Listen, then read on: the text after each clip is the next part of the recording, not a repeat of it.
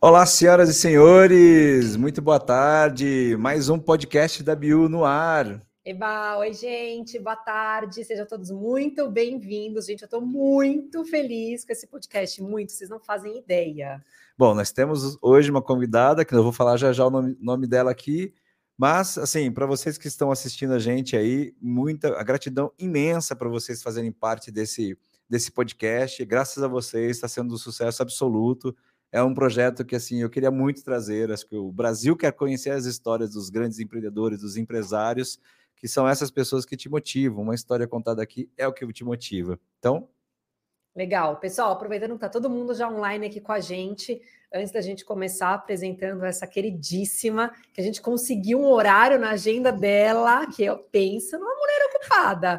Vou lembrar para vocês, não se esqueçam de inscrever no canal aqui, façam o um login, coloquem a senha, se inscrevam, dê o seu like, manda suas dúvidas para a gente aqui no chat para a gente poder perguntar, né, para nossa convidada e ativa as notificações, que sempre que a gente subir um podcast novo, vocês serão avisados, tá bom? Chefe Wanda Ering, seja muito bem-vindo ao nosso estúdio da BU Podcast. Eu amei. Assim, amei o convite. Amei por ser nessa cidade que eu já moro há mais de 20 anos e amo de paixão. Me considero assim, pé de figo roxo. Ai, que linda, linda, adoro. E é muito bom, muito bom a gente ter assim vocês aqui. Nossa, que honra! Nós, nós que dizemos, que honra, gente. Para quem ainda não conhece, que eu acredito que sejam poucas pessoas que não conheçam, chefe Wanda, super conhecidíssima nesse marketing digital que a gente tanto fala, mercado digital de conteúdo, uma pessoa extremamente esforçada, que está trazendo aí uma revolução nesse mercado que a gente fala de alimentação mais saudável, mais natural, né? A gente estava até agora nos bastidores conversando sobre como aumentar a imunidade, utilizando a alimentação saudável a seu favor nesse momento onde a gente está ainda Sim. em pandemia, né? Com essa volta de novos novos sintomas, novas variantes aí. Então é uma honra ter você aqui, é uma honra exatamente a gente fomentar pessoas que são da região. Então a gente está ah, muito, muito, muito honrado. Eu estou feliz demais, feliz muito, demais. Muito obrigada, muito obrigada por ter aceitado o convite. Imagina, assim, tipo, eu tinha que vir. Não, a gente estava fazendo as perguntas, eu tenho tanta Ai, pergunta que, que as meninas falaram assim, vai ficar só as perguntas da Nicole. Eu fui tirando algumas minhas, porque eu falei, Mas gente... sintam-se à vontade, sintam-se à vontade. Show, muito e se show. precisar, eu volto. Com é. certeza vai voltar, porque eu quero mais. Eu quero episódio 2, episódio 3, episódio 4. Vamos fazer uma série, vamos, vamos maratonar aqui. Vamos fazer. Gente, o podcast, você sabe como é que é, a vida como ela é, né? A Nick, Wanda, deixa eu te falar assim, ela já é conhecida aqui como uma pessoa que é uma italiana, né? Então ela se expressa, isso ela é fala com as mãos, ela fala alto, ela, ela é ela é ela mesma. Ela, assim, ela é verdadeira. Verdadeira. Né? É a verdade, isso. é real. É isso aí mesmo. Eu também sou assim. Dá uma olhadinha nos meus vídeos, ó. A mão fala junto. É, já vai falando junto. Então, já te preparando assim, então, ela vai conduzir isso aqui, tá como bom. sempre conduz aqui. Assim, eu sou um coadjuvante aqui, eu adoro ver, ver, ver esse papo maravilhoso. E ela tá com tudo, tá? Ontem ela estava dando entrevista na TV. Nossa, que é, legal. É, no, legal. No, eu vi, você estava no mulher.com. Isso, na mulher.com. Também gosto Maria. muito, também gosto muito. muito legal, no quintal da minha casa, eu ah, costumo então, falar. Olha lá. Maravilhoso. Vou fazer um jeitinho para você também falar um pouco, porque ela fala exatamente sobre esses temas de bem-estar, autoestima, cuidado, né? Sim. Tem um outro lado do artesanato e etc. Então, acho que tem tudo a ver com você. E, e sem falar que eu não sei se você percebeu, mas é uma benção entrar naquele lugar, Nossa, não é? Não. Tem ah. uma, uma energia. Muito. Não, é uma boa. paz, e quando ela faz a oração, Nossa. gente, é um negócio inexplicável. Eu saí de lá, eu dormi, e isso é, é, sério, tá? Foi uma das melhores noites de sono que eu tive assim nos últimos seis meses, eu com acredito. certeza. Eu Incrível. Vamos eu marcar para você lá, porque Bora. vai ser muito legal, muito legal. Show. Então vamos lá, olha, para quem já conhece o podcast sabe, então eu sempre aviso aqui. A ideia é, a gente não quer falar tanto da, da, do, da sua vida profissional, eu não estou tá. aqui para falar como é que você mantém seus seguidores Sim. ativos e tudo mais e tal. Não. A gente quer conhecer um pouco dos bastidores, porque Bora. toda vez que você vai no ar, você fala, gente, a receita é essa, o é, ingrediente é, é esse, é e tudo mais saber. tal. É, Mas eu quero saber quem é você. É. é, muito bom. Onde você nasceu? Então vamos lá. Bom, eu sou pernambucana. Olha! Nasci é, no sertão de Pernambuco, numa cidade chamada Serra Talhada. É, reza a lenda que é a cidade de Lampião. Caraca. É, e aos nove meses de idade, os meus pais vieram para São Paulo. Né? Então, assim, eu nasci lá e fui criada em São Paulo, mas eu tive sempre a felicidade de passar as minhas férias quando Nossa. criança, naquele lugar maravilhoso que, junto com a minha família, meus primos, meus tios, enfim, né? Então, assim, eu sou pernambucana com muito orgulho. Que lindo. Que e eu acho lindo. lindo quando eu falo assim, Serra Talhada, aí a pessoa fala assim, conheço. Eu, ai, que bom. Nossa, e, e é um nome bonito, né? É. Serra Talhada. E é um nome lugar muito bonito mesmo também, entre serra, sabe? Assim, aquela coisa do sertão seco. E eu tenho, né? A minha história. Eu Sim. falo assim, gente, né? É uma coisa assim que a gente não esquece, porque quando criança você passar um tempo nesses Sim. lugares, eu tenho verdadeira paixão, até mesmo pelos mercados municipais. Ai, que, Que eu ia com os meus tios, tipo, 5 horas da manhã, para comer buchada. Ai, olha só, gente. E de criança já comia. Já, não, porque aí você vai, né? comendo, Aí você né? chega lá, tem aqueles panelões, É. você não entende muito bem por que você está comendo carne sim, no café sim. da manhã, Sim. mas tá todo mundo comendo, você Você come. come junto. É, aí depois de muitos tempos, né? Já, já em adulta, como adulta, quando eu fui, comecei a viajar o Brasil inteiro ensinando, dando aula, toda vez que eu ia para o Nordeste, tinha um anjo, graças a Deus, que me levava para esses lugares. Justamente para comer essas comidas. E também pela manhã. Olha só, tudo pela manhã é mesmo. É, porque, porque tem uma coisa assim, né? O nordestino, ele acorda muito cedo. Ele acorda muito cedo para ir para o trabalho, Sim. né? A minha família, por exemplo, ela tem plantação ali em Petrolina, né? Que é aquele ali no, no São Francisco, plantações de frutas. Por ser Sim. muito quente, eles acordam muito cedo, tipo 4 horas da manhã, já estão indo né, para as plantações. E eles voltam tipo 10 horas por causa do, do sol. Sol E depois querendo voltam bastante. novamente, né, à tarde, quando o sol esfria. E aí eu comecei, eu já pensei muito nessa, nessa história, né? Por que comer essa comida pesada logo pela manhã? Tem essa coisa do, do acordar cedo para trabalhar. Sim.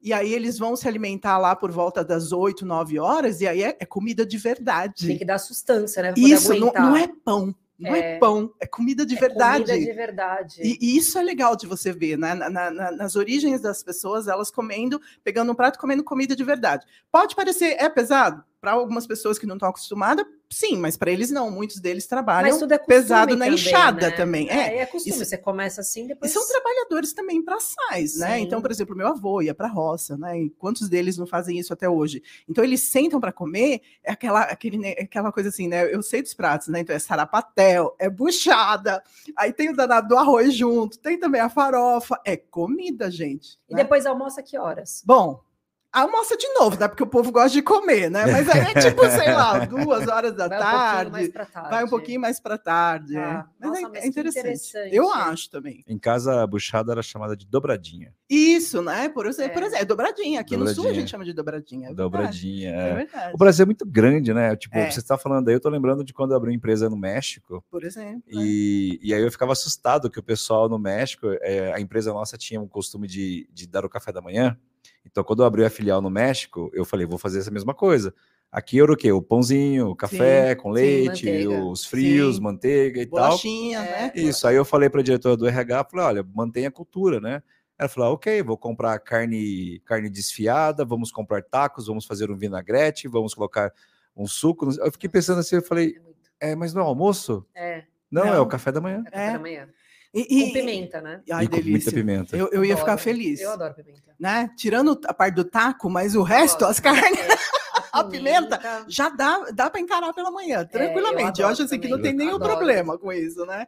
E é isso, né? É, é o costume. Eu acho que a gente tem que, que valorizar isso, a cultura, os hábitos. Sim. E, e- e é legal até a gente falar isso, porque eu costumo muito falar né, é, sobre esses hábitos alimentares que a gente tem pela manhã de comer pão. Eu falo, gente, isso aqui é cultura nossa, do Brasil, mas É. não é em todo lugar que é assim. É. Né? Então, por exemplo, se você for para a Turquia, tem muito aquela coisa assim de pimentão recheado pela manhã, tomate recheado com arroz pela manhã, azeitonas, ovos, carnes, sabe? O, Diferente, Sim. né? pão, ele, ele, ele tá ali à parte. E É. as pessoas começam a fazer aquele prato colorido de comida de verdade. Eu acho isso lindo, gente. Então, E, e o que, que tem contra a gente tomar logo no café É. da manhã, a gente acordar, né? É, na verdade, é o jeito que a gente foi assim. criado. É uma É, crença, na verdade, né? Não exatamente. pode comer comida de manhã. Por Isso. quê? Ah, Por que, que tem que ser pão, né? Então é uma Exatamente. questão de cultura mesmo. por, por que, que não pode ser um franguinho desfiado, Exato. bem temperado, Isso é, é e por que te dá não? energia durante o dia? E é- isso é muito louco, porque quando você sugere isso, a pessoa fala assim, mas Estranho. frango de manhã? Isso. Aí você fala, mas por que não? Seu corpo não sabe se é de manhã, se é À É. noite, não Exatamente. sabe. Qual que é a diferença? Qual que é a é diferença? É domingo, combustível. né? Na, na verdade, é, é- é nutriente. É Você- nutriente. Você tá, e, e não importa o que é, e é um nutriente que te faz bem. Exato. E não necessariamente precisa ser do jeito Total. que a gente conhece, com É. o danadinho do pão com algo por dentro, né? Isso é muito mentalidade. É, eu cara, também acho. muito É cultura, mentalidade, é cultura. mentalidade. E é legal quando a gente viaja, que a gente observa isso. Isso, legal que é viajar, Não você é? comparar, né? É legal até quando a gente está conversando sobre isso aqui, a gente está, né? É diferente, É né? diferente. E isso é bom. É. Isso é muito bom. Vou seguir aqui. Chefe Vai. Wanda, então, nasceu lá, e Sim. daí depois? Então, Quando foi que São você Paulo. se mudou? É, aí eu vim com nove meses, né, para São Paulo com os meus pais. Nós vivemos assim a vida inteira em São Paulo. Sim. E eu sou de um bairro que eu também vivi assim até os meus 22 anos, que foi quando eu casei. Eu casei muito cedo, fui para a Alemanha, num bairro chamado Bairro do Limão, zona norte de São Paulo. Sei bem. E aí, é, bom, vivi a vida inteira por ali. Aos 22 eu me casei. E antes de me casar, só para vocês saberem, eu trabalhava na área comercial. Olha, O meu primeiro trabalho, sim, o meu primeiro trabalho, assim, foi aos 14 anos de idade. Eu não tinha Nossa, 15 nova. completo, é, mas naquela época era bom, fazia parte da Sim, história, sim, sabe? Sim, era super natural. Ah, né? você queria ser independente, você queria ter É. a tua grana, não sei o quê, você olhava para seu pai e para sua mãe e falava assim: tem uma amiga minha que está trabalhando no escritório. Ah, você pode ir para Vai lá de junto, telefonista. é. E eu dei essa sorte, eu falo que foi uma coisa muito boa na minha vida.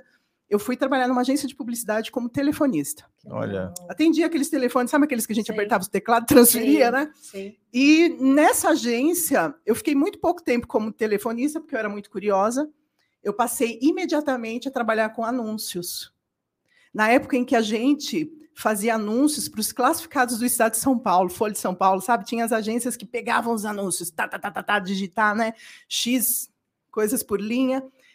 E eu, me, eu cresci dentro deste ambiente profissional Sim. agência de publicidade. E eu, eu dei a sorte que eu passei por várias, vários departamentos, Uhum. Sim. por exemplo, mídia, né? Então eu criava também mídia, eu planejava mídia para empresas muito grandes também. Trabalhei em agências muito grandes como mídia. E não me bastava, porque eu sempre fui uma pessoa muito assim, né? Eu quero mais, eu tinha minha ambição, eu tinha minhas vontades, eu, eu que- sabia onde eu queria chegar. E eu descobri que a área comercial dava dinheiro. É. Né? Eu era boa de falar, né? Tinha presença, né? Bora. Eu costumo sempre dizer aqui nos treinamentos que ou você trabalha vendendo ou para alguém que vende. Exatamente. Sempre. E eu falo uma coisa para os meus filhos, que é, trabalhar com vendas, saber vender, deveria fazer parte obrigatória de, de escolas. Da escola, da grade curricular da Isso. escola, eu também acho. Eu acho. Eu Mas quem acho. não teve a oportunidade de aprender vendas ainda pode fazer a nossa imersão de vendas. Nós temos o Muito curso bom. de vendas e tá, garanto que vai sair vendendo na segunda-feira, ó. Bem? Maravilhoso. Não, sem dúvida nenhuma. Modéstia à parte, sou eu que dou o módulo de vendas, Ai, então eu bom. não vou ficar falando porque parece que eu tô puxando sardinha. Não, mas é bom isso. Bom, Não, e, e o básico, não só aprender vendas de vender, mas a vender a sua ideia. Porque às vezes a pessoa fala assim: ah, mas eu não trabalho com vendas, mas você trabalha num departamento que você precisa vender a sua ideia, sim. então você precisa aprender vendas. E uma né? outra coisa que o vendedor também tem, né? Ele é resiliente. Muito. Isso. Porque você- assim, A ó, gente aguenta tudo. bora combinar, né? É. Você leva 10 nãos no dia, no dia seguinte você acorda e ainda tem esperança. Com a mesma força de Não é? vontade. Com a mesma força É de sim. vontade. Então, é. eu acho assim, a, a minha geração de vendedores, eu não sei mais como é Sim, hoje, né? Sim. Eu falo assim, a gente aguenta o tranco, cara. a É gente aguenta o tranco, sabe por é quê? Porque a gente levava muito não, para levar um sim demorava, e a gente batalhava e a gente não desistia. Sim, perfeito. É. Sim. Então, assim, aí eu fui trabalhar na área comercial, trabalhei em vários, em várias revistas, sempre na área comercial vendendo anúncios, e eu cheguei ao patamar que eu mais queria, que era trabalhar na editora Abril. Meu Olha. sonho era trabalhar na editora Abril. Ai. E não era em qualquer revista. Eu queria trabalhar na revista Veja ou na revista Exame. Jura? Ai, que legal. É, Nossa. eu tinha essa, essa pegada na minha cabeça. Eu, acho, eu acredito assim, aquilo que a gente cria, né? Ó, Limão, Zona Norte, eu passava na frente da editora Abril, eu olhava para aquele prédio e falava assim: um dia eu eu trabalho aqui, aqui. um dia eu trabalho aqui. E aí eu entrei exatamente na revista Exame, né? Numa divisão da revista que falava sobre informática, porque eu já vinha da área de informática, né? Sim. Quando a gente sequer tinha computador, eu vendia a revista É, que falava sobre isso, né? Nossa. E dentro da editora Abril, Isso que eu perguntar que ano foi, mais ou menos? é, eu casei em 91, eu entrei na editora Abril em 89. Tá.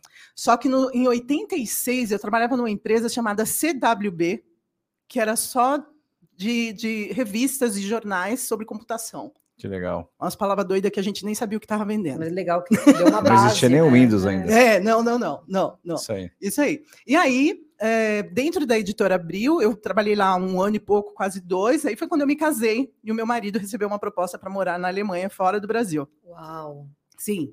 Aí, mas eu preciso contar assim, né? Que essa, essa história do, do enquanto eu trabalhava, enquanto eu trabalhava, eu fiz faculdade Fez à tudo, noite. né? Sim. É. Pagava minha própria faculdade. Se formou em quê? Eu fiz linguística, português, Olha. alemão. Português, Caramba! alemão. Português, Incrível. alemão. É, exatamente. E aí, quando surgiu a oportunidade de ir para a Alemanha, a primeira coisa que veio na minha cabeça, porque eu sempre gostei de cozinhar, foi assim, cara, eu vou para aquele país e vou fazer panificação e confeitaria. Nossa, gente. Eu já sabia para que, que eu ia. Né? Então, assim. Você é muito é, planejadora dos seus sonhos e das suas metas, né? Porque assim, eu, eu acho muito legal quando você dá para ver o brilho no seu é, olho, assim. é. Eu vou trabalhar Sim, lá. sim. Entrei e fui trabalhar. Eu vou viajar para fora, e aí, coincidência ou não, né? Você se formou É. na língua exatamente que Isso. você tem que falar lá também, né? é. E, com, e, e casei com o marido que tinha o passaporte para me levar, né? Ah, é super importante. e que né? morava na minha rua. É, olha eu não fui só. buscar o alemão, não, tá tá? Nós éramos Cara, vizinhos. Você é muito obstinada, É, impressionante. É, é bem essa coisa assim de você. Eu, eu, eu não sei se é obstinação ou se é uma coisa que eu fui criada assim, né? A, a minha mãe frequentou muito a Seixonoye. Tá. Então ela ensinou muitas coisas para gente. Entre elas é o seguinte, né? A gente acreditar naquilo que a gente quer, a gente visualizar aquilo, a gente não dizer assim, eu não vou, eu não quero. E é- eu, hoje eu entendo isso, né? É como se você co-criasse a sua vida. Uhum. No a partir do momento que você acredita Ah, naquilo e você vai na direção de. E, e aí, se você for, se você quiser chamar de coincidência, chame de coincidência. Eu fui estudar, de- eu já, já trabalhava em publicidade. Eu não fui fazer propaganda, publicidade e propaganda naquela época, porque eu já me achava muito boa no que eu fazia. Eu falei, não adianta. A, a faculdade de publicidade Vai aprender comigo. não que vai, não tem nada para me ensinar. ensinar, porque uma pessoa que traba- trabalha desde os 14 anos, né? É, Vai que entrar vai pra tirar só o ensinar. canudo, né? Isso. vai Aí eu não ensinar. quis, eu não quis ir só pelo canudo. E aí eu tinha que escolher algo que eu gostasse. Eu pensei assim, ah, eu vou escolher uma, uma, uma profissão que eu goste. Eu gostava muito de português. Aí eu falei assim, eu vou fazer português. Meu inglês era péssimo. E naquela época, qualquer faculdade que você entrasse, você tinha que fazer duas línguas, né? Sim. E aí a Ibero-Americana, que já nem existe mais, ela tinha português e alemão. Aí eu falei assim, e, era- e o alemão você aprendia dentro da faculdade, assim, sem, sem precisar ter conhecimento an- anterior, É. né? Falei, então é essa, porque eu quero aprender português, e aí eu tenho a oportunidade de aprender a segunda língua do nada. E entrei na faculdade. E nessa, eu conheci o meu marido, que morava na mesma rua que eu, que era descendente de alemão. Gente, é Então, assim, sabe assim, quando as coisas vão, vão acontecendo, Vai as coisas quebra- o quebra-cabeça é, vai, vai, se, vai se juntando, fechando, vai se assim, né? juntando. Aí eu já tinha o meu amor pela, pela panificação, confeitaria, pela gastronomia. Eu comecei a cozinhar aos oito, nove anos de idade, sabe? Subindo em banquinho para fazer, né? Eu lembro até hoje que eu fiz pela primeira vez. Então, eu acho assim que tudo isso vai te levando a algum lugar e você não está muito percebendo aquilo que está acontecendo. A única coisa que você faz é trabalhe, batalhe, Vai, Wanda, atrás, né? porque as É. pessoas falam assim, ah, não acredito em negócio de energia, não sei o que. Eu É. falo, olha, eu, eu só consigo explicar o seguinte, quando a pessoa está querendo matar alguém, Sim, a primeira pessoa que aparece para ela é alguém vendendo armas. sim, Quando a Sim. pessoa quer subir na carreira, quer crescer, a primeira coisa que aparece é uma oportunidade de emprego, é Sim. uma oportunidade de um curso. sim. Então você enxerga aquilo que você quer, né? Eu Sim. sempre explico, por exemplo, quando você quer comprar um carro e você põe um carro na cabeça, você sai na rua, parece que você só vê aquele carro, né? Nossa, eu não Exatamente. sabia que tinha tanto ca- esse carro aqui, apareceu de branco, preto, azul, não sei o quê. Então eu falo assim, já, os seus olhos, ele, se você treina ele para enxergar aquilo que você quer. Se você quer uma- uma- um lugar cheio de oportunidades, você começa a enxergar oportunidades. E você, quer fa- agarra as E oportunidades. você É. quer agarrar. É, e É. uma coisa muito importante, só para complementar isso, Souza, é assim: a grande maioria dos nossos clientes, de verdade, assim, 98%, não tem essa crença fortalecedora que você teve, que Isso. veio dos seus pais, né? Sim, Novamente, não é culpa deles, eles Não. foram criados dessa forma e eles Sim. repassam a, a criação que eles tiveram. Então, essa crença do se você quer, visualiza, acredita, arregaça a manga e faz acontecer porque você vai ter, é muito difícil. Na verdade, a gente é sempre criado a isso não é para você. Você não nasceu em família rica. Imagina Isso, morar imagina. na Alemanha. Como é que É. você mora na Alemanha? Eu, é, eu nasceu- vim de uma família pobre. Então, né? Você, você nunca É. vai morar na Alemanha. Não, você não nasceu é, em família é, rica. Você não casou com um homem milionário. A- a minha história não foi essa, então a sua também não vai ser filha. Essa crença, né? Essas, né? Porque são várias, elas são passadas. Então, achei muito. Nossa, mas assim, sua mãe maravilhosa, muito legal que ela acertou, né? Sem Sim. saber, acertou muito em passar as crenças fortalecedoras e positivas. Sim. Eu não E- sabia por que, que eu estava fazendo. É, Mas estava fazendo. Mas eu fazia. Então eu tinha umas coisas assim, era proibido você dizer assim, eu não consigo, eu não posso. Olha Nossa, ela isso. brigava com a gente num grau. E Olha, uma coisa que ela fazia muito a gente fazer, e eu também não entendia, eu- eu- às vezes eu, eu pensava assim, ela é louca, ela não é normal. Ela ficava assim, ó. Deus, muito obrigado, gratidão, muito obrigado. Ela agradecia por tudo, ela agradecia pelo ar, ela agradecia por tudo, era um negócio de doido. E ela fazia a gente agradecer. Aí eu falava assim, deixa eu repetir para ela ficar feliz. Sim. Mas eu não sabia muito bem cara, por quê. Sim. Entendeu? Mas eu vi, eu cresci com ela falando isso. Nesse ambiente. É, inclusive ela falando assim, na cozinha dela, um dia eu vou ter aqui um armário branco de ponta a ponta, de portas, papapá, papapá, papapá. Aí eu olhava assim, na Linda. situação atual não vai rolar. Eu pensava assim, Esse sabe? armário aí. mas a gente via ela fazendo isso, ela entendeu? visualizava. É, e, e eu não era madura o suficiente para entender, mas quem era eu para dizer para uma pessoa que sempre acreditou em mim, que sempre me incentivou, não, você não vai conseguir o seu Sim. armário. Eu não. Eu deixava ela, deixa ela sonhar. É, Vamos só agradecer. Não né? importa, é, não importa quanto tempo depois ela tava com a cozinha dela do jeito que ela falava. Gente, Wanda. que Bacana, E aí, tipo, falando assim, imagina que você está falando, parece que é muito fácil na sua vida. Você É, falou, eu quero super. ser, acontecia.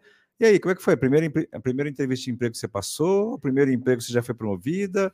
Aí você Foi estralou o dedo, foi para a Alemanha. Estralou o dedo, foi Não. para o departamento já da revista que você queria? Não, foi não, fácil não, assim? Não, É. não foi, não foi, né? Eu, eu dei muita sorte de, do meu primeiro emprego, é, né, ter uma amiga que já trabalhava nessa agência, ela me levou e o que, que eu fui fazer? Eu fui apertar botão de, de, de telefone naquela época, né? Só que, é, é como eu te falei, eu era uma pessoa muito curiosa e, e eu, eu chegava junto das pessoas que estavam fazendo algo diferente porque eu queria aprender. Eu tinha essa vontade de aprender e eu ajudava. E aí, o que, que aconteceu dentro da agência? Quando eles veem uma pessoa que ela tem essa vontade de aprender, que ela está ali e, e não está fugindo do trabalho, Sim. quando apareceu uma oportunidade de colocar alguém lá na- na- no balcão da frente, eles ofereceram para mim e eu Claro, fui. Proativa, né? E aí, o que, que aconteceu? Eu fazia aquilo que eu tinha que fazer muito bem, né? E, e- e foi dessa forma também que eu comecei a me interessar por outros departamentos dentro dessa agência, e eu fui, foram me dando as oportunidades. Eu era simplesmente uma pessoa que eu era esforçada. Eu acho que os meus patrões eles viam isso. E quando eles me davam essa oportunidade, eu agarrava ela, porque aquilo para mim significava é, passei para o patamar próximo, vou ganhar mais, né? E assim eu ia Perfeito. indo, né? E nu- num- numa época em que as agências de propaganda elas estavam crescendo Total. E, e eu peguei o, o momento certo. Será que sua mãe jogou a forma fora depois que ela te fez? Porque se tiver, se tiver, eu gostaria muito de pegar essa forma aí, É, porque não, olha. então, e foi assim, é, é, na verdade, foi, foi, foi essa coisa do, do eu querer subir na vida, de eu querer ter alguma coisa, de eu querer ganhar mais, né? De eu querer aprender. Eu, eu não sabia muito onde eu ia chegar. Não Sim. vou falar para você. Eu só tinha essa visão da agência de publicidade, mas eu sabia que aquilo que eu estava fazendo eu tinha que fazer muito bem. E aí, toda vez que eu subia para um patamar, eu procurava fazer o meu melhor. Então, quando eu me tornei contato publicitário, contato publicitário não tem um salário bom, Uhum. né? Então, aliás, quem trabalha com vendas, e ainda bem que é assim, eu falo até hoje, tem que ser assim, Uhum. tem um salário ali, né, mediano, e vive de comissão, É. que é o que faz a Tem gente que correr matar um leão por dia. E eu Correr acho atrás da isso cenoura, justo. né? Sim. É, Para mim foi justo. é, é. Para mim era o que me movimentava. É, total. Então, Hum. assim, e, e- e eu procurava sempre fazer o meu melhor. E aí, e aí você tem a recompensa disso, né? Que, que eu acho que é o normal da vida, né? Sim. Show. É. Aí seu marido recebeu Sim. esse trabalho na Sim. Alemanha e você falou, tô indo. É, a gente já namorava, já estava junto há um bom tempo, né? Eu sabia que ele, que ele, que ele era a paixão da minha vida, né? É, E quando ele me falou, vamos, doeu um pouco, porque aí eu estava onde? Na editora Abril, como contato que era comercial, o seu sonho, né? feliz. E aí eu virei, parei para pensar, eu falei assim, cara, eu não vou, não vai rolar. Se ele for e eu não for ficar aqui sozinha, eu, eu gosto dele, não vou viver sem ele. E aí eu topei recomeçar a minha vida novamente. E por mais que eu falasse alemão na faculdade, uma coisa é você estudar alemão aqui no Outra Brasil. coisa é você viver, né? É ser jogada ao leão lá, É. né? E aí eu, eu também tive medo. Eu falei assim, bom, primeiro, vou perder minha independência financeira, que eu tinha, né? E eu sempre fui independente. Vou para um país que eu não conheço, com um homem que eu vou casar, não sei se ele se transforma. É, Bora! é, O homem só melhora com o tempo. é, é tipo vinho. Longe, né? longe da minha família, É, longe longe do meu país, família. longe da minha língua. E- Mas aí, ó, foi assim, fui, né? E fui, e aí começou tudo de novo, né? Começou tudo de novo, porque aí é, é muito, in- não sei se vocês já passaram por isso, mas é meio duro. Você chega no país, você é falante como eu era, eu não conseguia falar. É porque na faculdade você pergunta em português se você não entendeu, Sim. né? Tem ali um- a ajuda dos universitários, né? Lá na hora você faz o quê? É mímica, né? Vai na, no Rebolation. Parece que, porque- o- que a pessoa que responde para você, ela nunca fala, igual É. você estudou, Não, viu no vídeo, Olhando cara. e falar, eu Não. acho que não é alemão que essa pessoa tá falando, não, porque não, Não. foi isso que eu aprendi. Eu ouvi tanto esse É. negócio aí, mas parece que ele tá falando diferente. Chama a mulher do, do- da voz lá que gravou Aquela voz que eu ouvia. isso, aquela voz lá. É.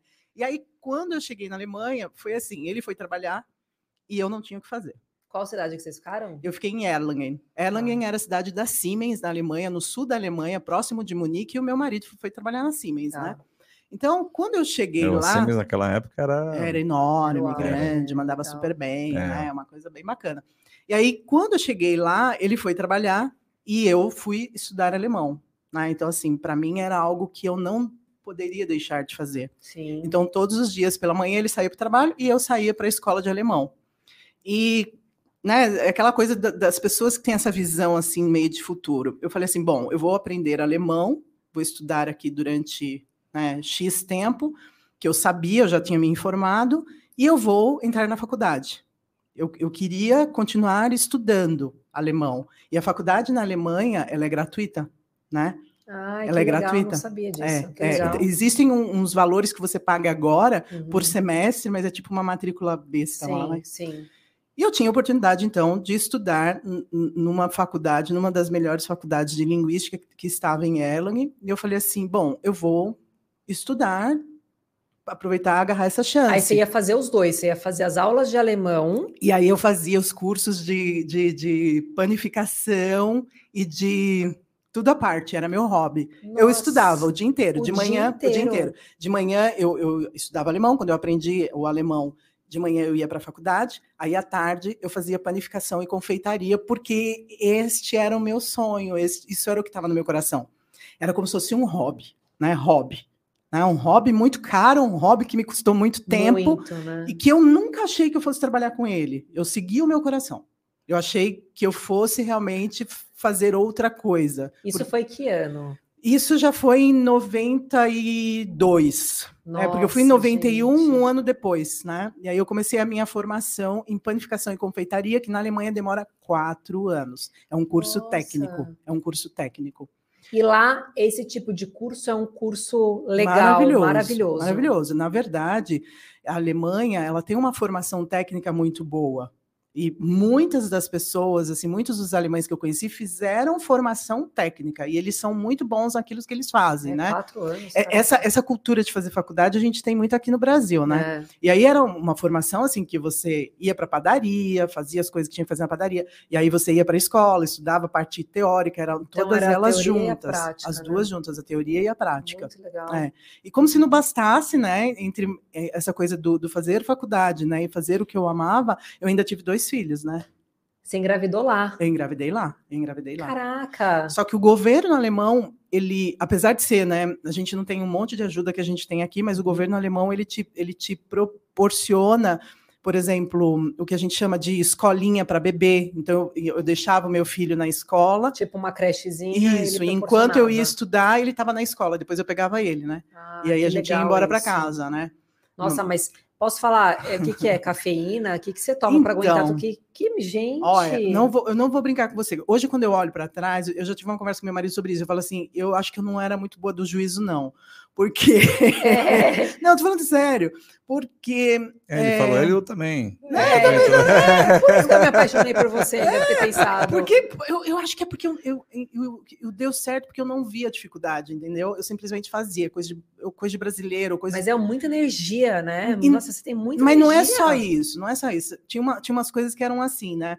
A gente acordava, aí ele me ajudava, a gente preparava as crianças, eu punha no carro, pô, tava neve.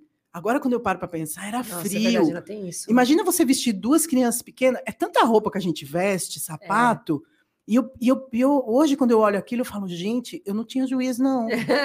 Aí eu punha eles no carro, não sei o que, entregava na escolinha, e aí eu, pá, eu ia pro meu lugar, e depois eu voltava, pegava eles, voltava para casa, fazia comida, e a gente ficava junto. Gente, É muito, né? Eu tenho uma curiosidade: que horas você acordava e que horas você dormia nessa época? ah, eu, eu acordava, a gente acordava cedo, era tipo sete horas da manhã, e muitas vezes na Alemanha, sete horas da manhã, tava bem escuro, e a gente também dormia cedo, né? Os meninos, graças a Deus, as crianças dormiam mais cedo, que Eu- alemão faz isso, põe as crianças para É. dormir cedo para a gente ter sossego, era mais sete É. horas eles já iam, mas eu dormia tipo umas 10 horas da noite. Nossa, porque coisa com assim. ela falando tudo isso, eu ia falar, ela deve É. dormir às duas da manhã, acordar às Ah, quatro e a vida é não. assim. E tinham algumas Corrido. coisas que facilitavam a Sim, vida da sim. gente na Alemanha. Por exemplo, apesar da gente não ter ajuda doméstica, teve uma época que eu tive, mas no início não. É, as casas permaneciam limpas por muito tempo, Uhum. sabe? A Alemanha o- o- tem um processo, eu acho que viver naquele país onde as pessoas fazem tudo de forma planejada. É tudo, é, é processo, sabe? Então, você senta na mesa, você põe os teus negocinhos de tomar café, você levanta, põe na máquina de café, tudo funciona, sabe? Não é larga lá, alguém faz para você. E, e aí o meu marido era independente, eu falei era. Era. lá. Era, só a atmosfera É, ajudava. mudou, né? Muda. É, os filhos a gente cria também de forma independente, isso é legal. Né? Então, eles, come... eles ajudam, eles mesmos pegam o pratinho, vai lá e põe, né? Porque eles sabem que tem que ajudar. Então, quando você, enquanto a mãe está fazendo a janta, o almoço, seja o que for, já tem alguém arrumando a mesa, sabe? Por quê? Que legal. Somos nós que temos que fazer. Então, eu acho que tem essa coisa assim na Alemanha que ela meio que você entra num processo de fazer as coisas que tudo dá certo. Sim. Enquanto que quando a gente chega aqui, parece que tudo É, desanda. parece tudo diferente, né? Você fala, gente, que, que- que planeta é esse, né? Não é nem Ah, que igual, país. igual o Brasil, né? Uma faculdade gratuita com Sim, ac- acesso, sim. o- ensi- o cuidar, cuidar dos seus filhos. Maravilhoso. É, é é maravilhoso. maravilhoso. Cuida, cuida dos seus filhos para que você possa estudar, se desenvolver e fazer. isso. As- o processo e as regras, né? Regra, todo mundo segue aqui. É, Impressionante. é. Não, lá a regra. gente seguia mesmo. Lá, eu tenho certeza Eu absoluta. tenho certeza. é. Nossa, lá é Eu brinco, muito, né? Aqui, Eu não posso falar o nome do, do negócio, sabe? Da, da, da seringuinha lá, É, né? é, é. No Japão, um percentual super pequeno fez isso, né? Aham. E aí eu estava escutando o japonês lá falar sobre uma série de coisas e tudo, eu falei, entendi tudo. Porque lá, por exemplo, ele fala, olha, as filas aqui a gente colocou um espaçamento de um metro e meio e tudo, né? Ele não fala dessa maneira, mas você olha, tá todo mundo um metro e meio respeitando. Isso. Aí você olha no Brasil, a pessoa tem a mesma Nossa. regra, né? É. Tá todo mundo aglomerado, eu, assim, ninguém segue regras, né? É, Então, Não, você quer ver uma coisa na Alemanha? Assim, você tá no, no farol, né, no sinal, tá vermelho, não passou um carro, ninguém atravessa. espera. Ninguém né? atravessa. Ninguém É. atravessa. Aí ficou verde, atravessa. Aí eu fico pensando, não, no Brasil a gente já tá atravessando, já tá do Não, outro lado. imagina, tá atravessando com o carro vindo, né? Porque a gente Também. acelera, a gente pega e dá, dá o gás. aguenta, aguenta, É, aguenta, faz aguenta, assim e sai correndo. É, é, é, São E culturas, quanto né? tempo você ficou na Alemanha? é. Quase 10 anos. Quase 10 anos. Eu, Nossa, nove mas é anos e pouquinho. tempo. É. Aí voltamos para o Brasil e a decisão nossa de voltar para o Brasil foi o seguinte: nós já estávamos com as duas crianças, eles já estavam em idade de ir para a escola, né? Escola alemã, porque eles fazem lá eh, que tinham, eles iam para a escolinha de bebê, depois eles faziam o primário, que tem o primário, aí eles entram na escola, primeira série nossa, né? E o negócio fica sério, né? Aí quando a minha filha, que era mais velha, já estava para entrar na escola, a gente já vinha conversando. Então era muito só eu e meu marido e as crianças, a gente se sentia sozinho, né? imagino. E nesse tempo eu perdi o meu pai, então você começa a passar um monte de coisa pela cabeça, você fala assim, tá, aqui eu tenho. Era um monte de coisa positiva. Eu tenho um monte de coisa positiva aqui. Aí no Brasil tinha assim embaixo um monte de coisa negativa. Mas a gente quer voltar A para o gente é Brasil. resiliente. A gente vai a voltar gente para o vai voltar Brasil. pro Brasil, Você é. entendeu? Então, foi- um dos motivos também foi esse. É, a família, a gente se sentir sozinho, a gente queria que os nossos filhos convivessem com a família, o sol. Né? As pessoas aqui não percebem, elas não dão valor, mas faz uma diferença Faz. danada. Faz. Se acordar com esse dia É lindo, maravilhoso. sol, Sim, é né? E nós aqui brasileiros também, nós somos mais comunicativos, a gente Sim. ri. Eu, eu vou fazer qualquer compra, eu dou um sorriso para É. quem está do meu lado, né? É. Alemão não, tá sempre fechadinho, né? E tal, é uma coisa de cultura, é outra história. E aí a gente falou assim: não, cara, tá tudo muito bem aqui, não sei o que, não sei o que, não sei o que, bora voltar. Né? E aí apareceu uma oportunidade cavada, porque a gente já estava decidido voltar, do meu marido voltar para o Brasil. Só que antes de voltar para o Brasil, a gente foi para a Argentina. Olha. Aí a gente morou quase um ano lá, é, exatamente em 2000, numa das maiores crises na Argentina. Né, pela empresa também, né? Isso que é legal, né? A Siemens, assim, eu falo assim. É, é uma mãe, né? Não, eu falo assim, eu olho para trás, eu tenho essa, essa relação de gratidão eu sempre tive, mas eu olho para trás e falo assim, olha, eu passo na frente da Siemens, ó, gratidão, gratidão, pai, muito bem, por quê? Porque foi ela que proporcionou tudo isso, tudo isso né? E sempre assim, da melhor forma possível. Que bom, né? Em Isso. Buenos Aires? É, a gente ficou em Buenos Aires. Olha, a já, gente abri ficou... empresa, em, ah, já abri empresa lá também, Buenos Aires. É, eu fiquei, né? Ali é tudo, chama, chama bairros, né? É. Províncias, né? Num lugar chamado Vija Bagester, que era onde tinha a Siemens e tinha o colégio alemão. Sim. Porque meus filhos precisavam é, continuar estudando manter, alemão, né? né? É. E a gente foi para esse lugar porque tinha uma, uma escola alemã e a Siemens era muito próxima. E quando eu cheguei na Argentina, é, Argentina, o Buenos Aires é engraçado, né? Porque a mobilidade é com trem, quando você mora nesses bairros mais afastados. A minha era trem. E aí eu fazia a seguinte conta: se eu deixar as crianças na escola e for para o centro de Buenos Aires para aprender espanhol, que era o que eu queria, né? Eu não volto a tempo para pegar as crianças da escola. E, e, só éramos nós. Não tinha como. Era inviável essa coisa, essa viagem, né? E, a, e os meus filhos eram importantes, eles eram pequenininhos, era importante essa coisa do estar presente, né? Eu, e, afinal, eu ainda vinha com essa história de alemão na minha cabeça, que é tomar café com os filhos, pegar sim, os filhos bonitinhos, levar para a escola, tá no portão quando os filhos saem da escola. Eu fiz todo esse processo aí bacaninha, né? Aí não, então vamos, vamos levar as crianças para a escola e voltar. E eu falei assim, mas eu não vou ficar dentro de casa sem aprender, sem fazer nada. Né? Eu não vou, é. não, eu enlouqueço, né? O marido é, já imagino. me conhece. E a Argentina, ela é muito forte na área de gastronomia e muito forte na área de confeitaria. E eles tinham um curso de confeitaria em cada esquina naquele lugar. E eu dei sorte que no meu bairro tinha. E aí eu entrei nessa escola e eu fui fazer então confeitaria, bolos, e na sequência tinham muitos cursos, eu fiz de catering. Então, o meu dia, de novo, era assim: leva a criança para a escola, de tarde estuda. Caramba. É. E aí, é, eu levo, aliás, leva a criança para a escola, estuda de manhã, de tarde pega todo mundo, você está em casa. E né? eu tenho uma dúvida: como que você fazia o curso se você não falava espanhol, né? Então, ah, o portunhol tá portunhol, parecido. Tá ali, né? O xaxixi. Sim, o portunhol é. tá muito. Exatamente, o portunhol estava muito parecido. E eu vi nesses cursos uma, uma, oportunidade de eu conseguir falar o meu espanhol, é, de aprender. Ia dar um jeito. É. Né? Então era assim: eu deixava as crianças na escola, ia lá, fazia os cursos que eu tinha que fazer, terminou, pegava as crianças, voltava para casa, e assim eu aprendi a falar o espanhol, né?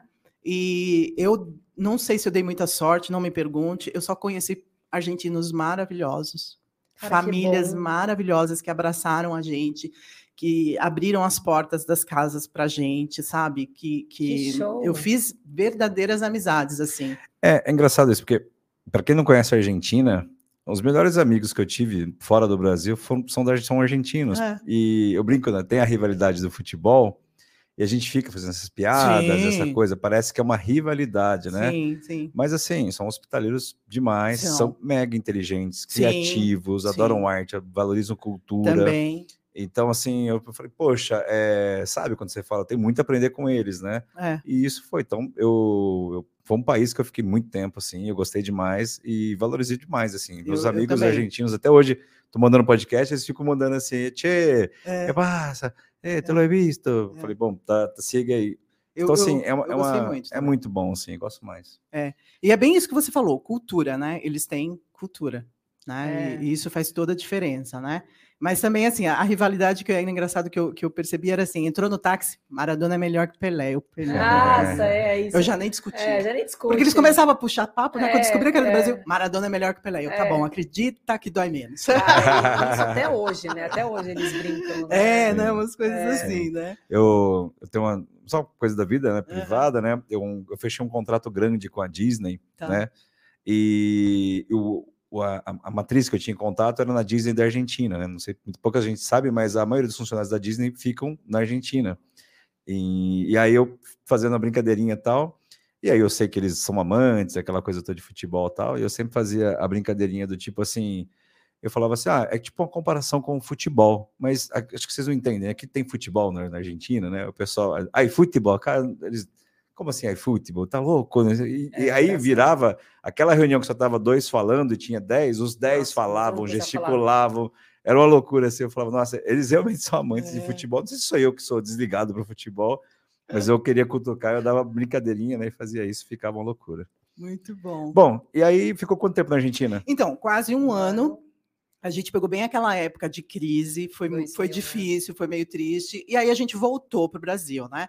Quando a gente voltou para o Brasil, eu já tinha vindo visitar Valinhos, uhum. né? Porque já estava nos nossos planos, então, uma hora voltar para o Brasil. E eu vim para Valinhos para conhecer por causa do Colégio Porto Seguro. Sim. Né? Então, a gente, na nossa cabeça, depois que você mora numa cidade onde eu morei, tão pequena, né, ali na Europa, depois também na Argentina, numa certa tranquilidade, não passava mais, não cabia mais morar em São Paulo. É, e aí, o meu marido, né, naquela época, e é bem essa coisa de alemão mesmo, né? Ele, ele fez um puta sacrifício que foi deixar a família dele aqui em Valinhos, ele ir voltar todo dia para São Paulo. Nossa, é. gente, que loucura. Sim, sim. É muito ele fez amor, muito né? isso. É ele, muito amor. É, ele, ele fez muito isso. E, e por quê? Porque ele queria, nós queríamos, nós achávamos, nós acreditávamos que aqui era um lugar, que era uma cidade tranquila, como a gente morou fora do Brasil, para criar os nossos filhos. E realmente foi. E realmente foi. E só que ele pagou esse sacrifício durante muitos anos, Nossa, de ir e voltar, de ir e voltar, ir e voltar, né?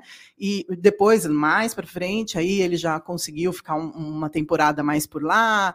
Quando a minha filha entrou na faculdade, aí ele foi morar no apartamento com ela. Mas assim, eu tiro o chapéu por isso, sabe? Porque ele, em momento algum, ele falou assim, cara, eu tô morando aqui, vocês estão aí, né? Não, e aí ele também queria conviver com as crianças, não tinha essa dele ficar lá durante a semana e vir só o final de semana, não, ele ia e voltava todo dia. Nossa, gente, guerreiro. É. Guerreiro. Não, isso foi mesmo. Paulo... Ele, quando ele fala assim, eu falo assim, você tem razão. Tem umas coisas que eu falo, não, é, coitadinho, não, mas nessa não. Mas essa eu tiro o chapéu, o resto não. É, é. Tem que escolher uma só exatamente, coisa pra tirar o chapéu. Exatamente. Que idade estão as crianças agora? Nossa, as crianças. Essa semana eu acabei de despachar um para Barcelona, né? Nossa. É, e eu tenho uma filha de vai fazer 30 anos, né? Que está é, em Berlim, trabalha na Amazon e já está lá há quatro anos. Foi para fazer mestrado e foi ficando. Foi ficando. E você acha que ela não volta? Ah, eu nem gosto de perguntar essas coisas. É, o coração aperta, né? É. Coração e, demais. E aí tem uma hora também que a gente fala assim, cara, é a vida deles, né? Eu tive isso, eu fiz isso. Ainda bem que eu tive essa oportunidade de viver 10 anos fora. E, e isso e, me fez isso muito abriu bem. sua mente. Então, você, por isso também, que você pensa assim, é, é a vida é. dela, é. né? Na verdade, assim, quando você já tem os filhos como eu tinha os meus que tinham passaporte alemão, pais que tinham morado fora, em países diferentes, não passa na nossa cabeça outra coisa a não ser, cara, faz o que eu fiz, agarra uhum, essa oportunidade, uhum. pega esse teu passaporte aí e cai para o mundo, né? E, e, outra, a gente colocou em escola alemão para continuar com o idioma, a gente tinha aqui no fundinho do coração assim, um dia vai. Uhum. E o que a gente fez também, antes deles irem definitivamente, é, quando eles eram adolescentes, é mandar para ir estudar na Alemanha, eles foram para os Estados Unidos, para tudo quanto é lugar, para eles terem essa experiência de viver e aprender o idioma morando fora. Então, é, fizeram tem o programa do Porto Seguro que faz. Sim, né? os, os, meus fizeram intercâmbio fora do Porto Seguro para ir para os Estados Unidos. É, também fizeram fora do Porto Seguro para ir para a Alemanha, porque a gente sabia como fazer e era muito mais fácil, e sim, foram. Sim, sim. E todas as vezes que eles foram e voltaram, eles voltaram transformados, né?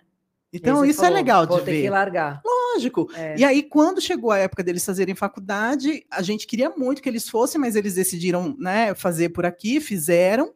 Mas durante a faculdade eles voltaram, porque a USP, minha filha fez USP, tinha aquela, aquela coisa do, do é, estudar X anos no Brasil e fazer algum tempo fora, e ela foi para a Alemanha.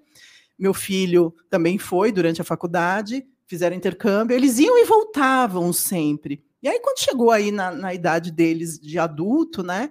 É, ela decidiu ir quando ela terminou a USP, falava um monte de idioma, já tinha trabalhado aqui um pouco, a gente já estava numa crise dessas assim, meio feia, né?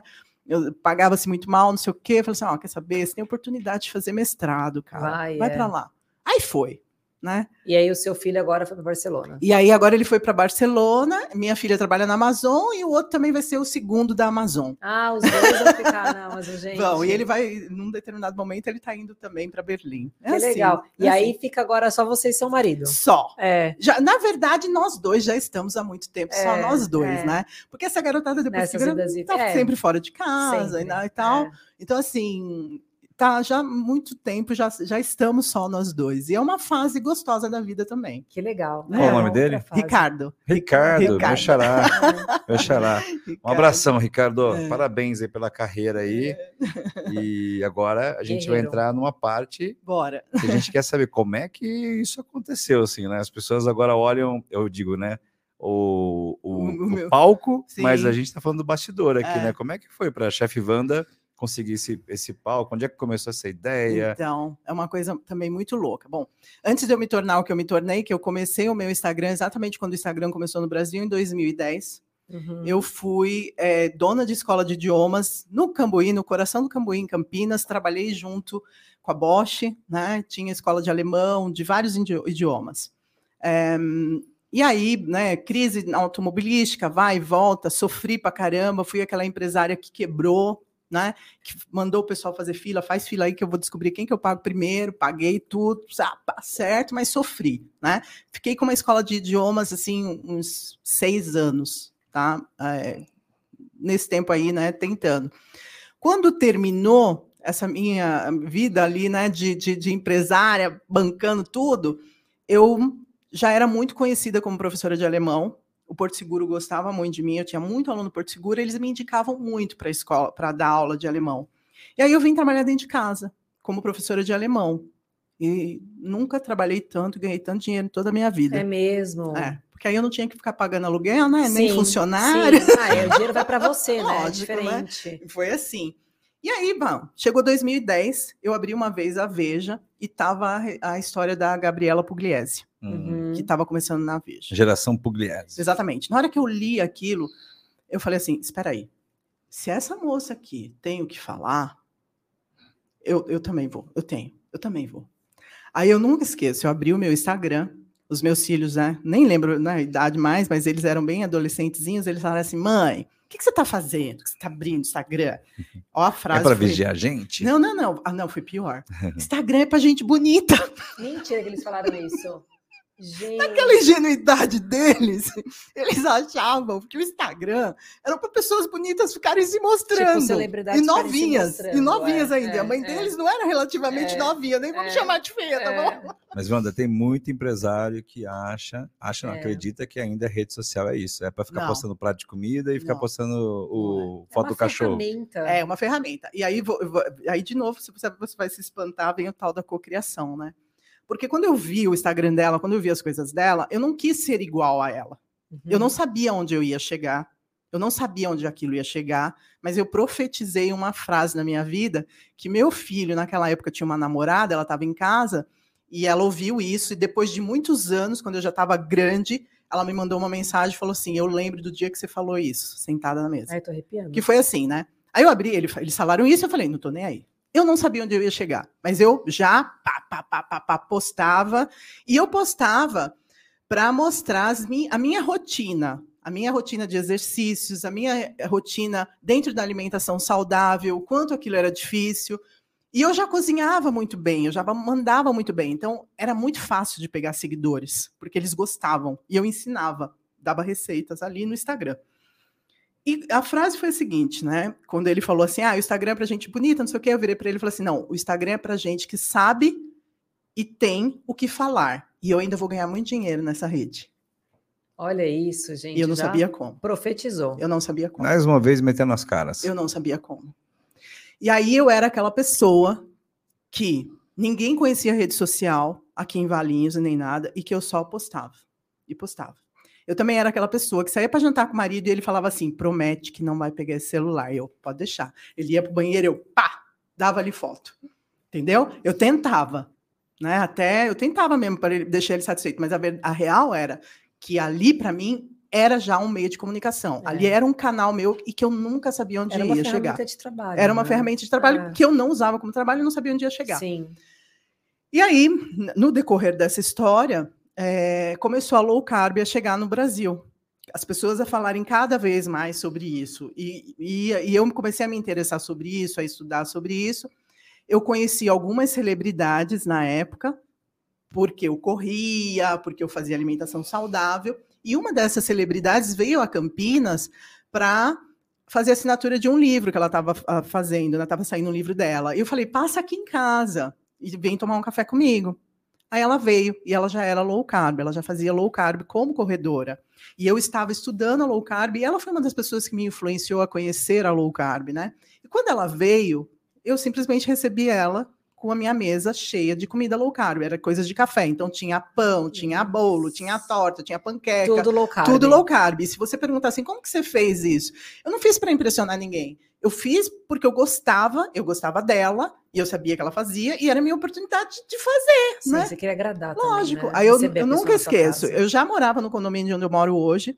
Ela entrou no condomínio, ela já se espantou, ela começou a, filmar o condomínio inteiro, porque ela achava lindo. Quem vem de São Paulo, né, que vê é, como a gente mora já, né? É e aí ela chegou na minha casa e ela já era, já, ela já era daquelas influencers mesmo. Eu não era, ela era. E ela mostrou tudo que ela estava comendo. Mostrou e tal. E o pessoal começou a falar comigo. Começou a pedir para eu ensinar. E o pessoal, eu tenho, uma, eu tenho uma super dúvida em relação a isso. Eles pediam para você ensinar. Também tinha um pessoal que falava: quero comprar de você, você faz, eu ainda compro. Não, ainda, ainda não. não. Era ensinar. Tá. Aí eu comecei a ensinar. Aí eu comecei a postar mesmo as receitas low carb. E eu já entendia muito, mais, muito de low carb, mas agora eu vou te contar um defeito meu que você vai rir, né? A pessoa que acreditava tanto nela, né? Eu tinha uma crença limitante, que era o seguinte: quem fala sobre nutrição é nutricionista. Ah, tá. Quem fala sobre problema de saúde é médico. Eu só sou uma chefe de cozinha, então eu só falo sobre coisas de cozinha. E foi aí que eu perdi o grande boom do Instagram, que você crescia muito, de crescer, porque eu tinha isso que falava assim: não, eu não vou fazer isso. Não, eu não vou, não vou me meter numa área que, mesmo que eu entenda. Talvez até mais do que os próprios. Hoje né? eu sei que eu tenho mais. Então. Eu não vou, eu não vou, não quero isso para mim eu tinha esse lance comigo. Mas isso também me fez crescer com muito respeito, porque hoje eu tenho amigos na área, tanto nutricionista quanto médicos, que me respeitam, que respeitam. muito. É porque, Isso é muito legal. sabe, uma coisa que eu, é, essa crença, né? Sim. Eu acho que tem uma questão da sociedade também, porque os próprios médicos e nutricionistas falam, se você não sabe sobre isso, nem fala, Sim. né? Hoje em dia não é assim, hoje em dia eu estudo, a gente consegue, por mais que eu não Sim. tenha uma formação, eu consigo estudar e me basear no que eu vou falar mas também tem aquela pessoa que não estuda e fala abobrinha e sai. Isso, não. Né, não páginas de é, low carb que falam que são não. low carb, que você olha e fala: não. meu amor, isso daqui não é low carb. E aí, acho que eles te respeitam, porque obviamente você estuda Sim. e está embasada. Você pode Sim. não ter um CRM, mas você está embasada no que você está falando, né? E, e, na verdade, também, um, uma das coisas que me impulsionou a estudar mais é justamente porque eu queria ajudar as pessoas, eu queria me ajudar, eu queria entender. E eu nunca quis que ninguém apontasse o dedo para mim e falasse assim: isso está errado. Uhum. Então, eu consumia tudo. Tem nutricionista que já falou para mim, falou assim, você tem a, a, biblioteca mais completa de livros low carb que eu já vi na minha vida. Olha que incrível. Olha que legal. E para mim era importante isso. E se uma pessoa fala assim, ah, low carb faz com que aumente o colesterol. Eu falo, não, o fulano tal, X, tal, Y, tal, pá, tá é, lá. Olha que legal Entendeu? Isso. E aí eu, eu, posso te dar um print, eu te mando. E aí eu falo assim, eu sempre, eu sempre encorajo os meus alunos a estudarem, a lerem. Isso eu quero muito pegar esse gancho, Souza, uhum. é, para a gente falar, porque assim. É o que a gente sempre fala aqui, né? Quem vê palco não vê bastidor. A gente uhum. sempre falou isso. Então a gente olha e fala assim: ah, a chefe Wanda nasceu sabendo passar este conhecimento. Óbvio que não, não foi assim, né? Foi. Uma coisa legal que você falou: você já teve empresa, já quebrou uma empresa e já Sim. abriu agora um Sim. novo negócio, né? Sim a, é a questão do não desistir. Sim. Quem escuta a sua história nem imagina que você teve uma empresa que não deu certo. Sim, é o que acontece normalmente, né? A gente abre uma empresa não dá certo, aí a que deu certo você nunca vai imaginar, mas eu já tive uma que não deu certo. Sim. Mentira, você é, não, não acredito, né? Então esse é um ponto legal. Segundo ponto, os estudos constantes. Eu acho que qualquer segmento qualquer segmento a gente precisa se atualizar o tempo inteiro, ainda mais um segmento que a gente fala de gastronomia, sim, né? Sim. Então, você falar para os seus alunos, Gente, estudem, se atualizem, Sim. tenham base para poder discutir com quem vier questionar os pontos. Cara, isso é, é fundamental, né, Souza? Total, total. Porque esse Eu sou super criticado quando eu falo disso, mas eu falo, olha, é um papo aberto e eu não quero falar com um especialista, eu quero trazer a vivência, assim, Sim. né? Existia um conceito no passado, e nosso passado do Brasil muito, muito recente, né? Que somente um profissional formado numa Sim, faculdade Sim. ele tinha o direito de falar aquilo, né? E foi criado órgãos para proteger isso e tudo mais tal. Só que você está falando ali, né? Tipo, existe algumas séries da Netflix que a gente olha hoje que o médico poderia ter salvo, é, ter- teria, teria feito um trabalho melhor nas vidas se ele tivesse optado por- pela alimentação e não pela medicação. Sim, com E- certeza. É um trabalho preventivo, Um trabalho em vez de curar quando preventivo, já tá acelerar a cura avançado. e uma série de coisas. E talvez, né, isso que, que eu onde é o, o, entre aspas aí, talvez tenha até prejudicado por ele estar com medicação e não ter feito a alimentação da forma correta. Eu, Eu- ter, ter é. confiado naquilo que ele estudou na faculdade. Sim, E aí eu falo, não é que eu quero dizer que a faculdade estava errada, não. é porque ela estava estudando um tipo de ciência, É. e em paralelo tem uma ciência da alimentação, e as duas hoje são importantes e complementam, complementam, né? Então é esse, esse, essa constante evolução. Só que era muito terrível, por exemplo, você querendo gravar um conteúdo e um outro pedindo para você calar a boca. Isso, Tipo, te exatamente. cortando e falando, É. não, você não é uma médica, você não é uma Exatamente. nutricionista. Aí você Exatamente. fala, não, é uma outra ciência aqui. Sim, E olhando agora que eu não sabia, tô até apaixonado, uma ciência que eu testei na Alemanha, que eu testei na Sim. Argentina, que eu tô testando no Brasil, É. que é uma evolução constante, e eu sei de detalhes do, do ingrediente que você formado numa faculdade sabe. Você não, não, vai sabe. saber, né? não sabe. Isso, E- é, isso é e- lindo, não, né? E, e- é lindo e, e é bacana pelo seguinte, né? É, essa coisa do, do- que a gente tem hoje do expert, tá? Quando ele é expert de verdade, quando ele é um expert, vamos dizer assim, que estuda profundamente, não de, Uhum, de- de uhum. conhecimento raso, né? né? Superficial. É, é, ele, ele é capaz de, de fazer com que a pessoa entenda do outro lado coisas que um médico na sua frente não consegue fazer É, isso é que, o- muito que um massa. nutricionista na sua frente não consegue fazer. E, porque muitas vezes, vamos combinar que para ser especialista, você tem que gostar muito daquilo que você está fazendo, ou você tem que vivenciar aquilo. Exato. Né? Então, o fato de eu, de eu ir atrás da low carb foi porque eu tinha um problema de obesidade muito sério. Aliás, eu tenho até hoje, né? Que foi desenvolvido através de anos, né? E eu queria simplesmente entender e, descobrir o que, que eu poderia fazer através da controlar, né? alimentação. Eu não queria médico me dando Remédio. remédio. Eu, eu não queria, por exemplo, né, o meu personal me falando faça exercício X. Não, eu queria entender tudo aquilo né, e, e, e- e colocar em prática na minha vida.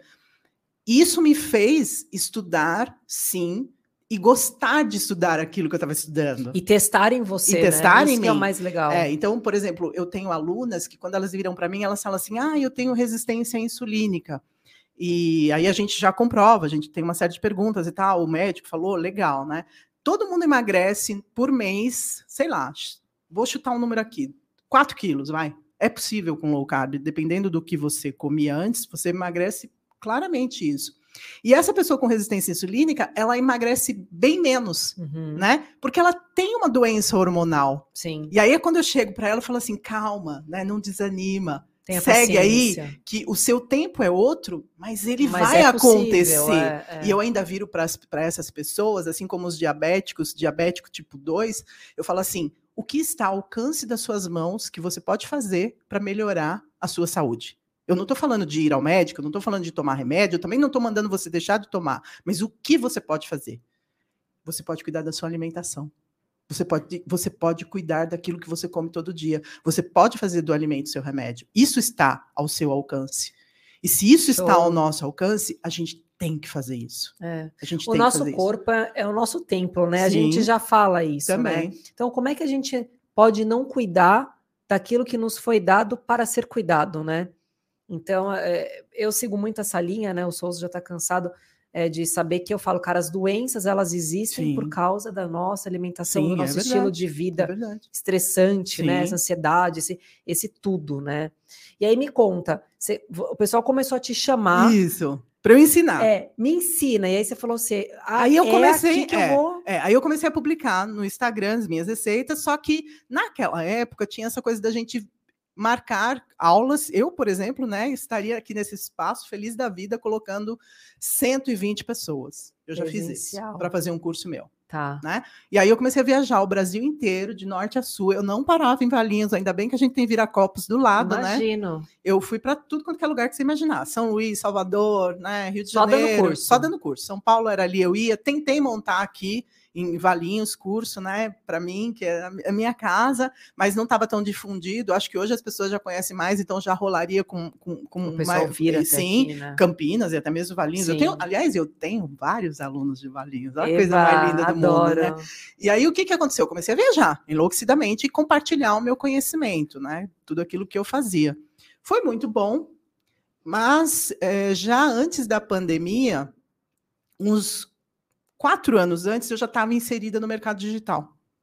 Lá volta o marketing agora de uma forma diferente do que você já trabalhou, Sim, né? É. Legal E- que você pegou os dois É, extremos, é, né? Eu já estava inserida no mercado digital. Na verdade, há mais tempo, porque já está fazendo quatro que eu fiz Le Cordon Bleu. Antes de eu entrar na Le Cordon Bleu, eu já, já era, já estava no marketing digital. Legal. Então já tem uns seis anos que eu já estava nessa pegada do marketing digital, mas também fazendo então as minhas aulas, né, presenciais.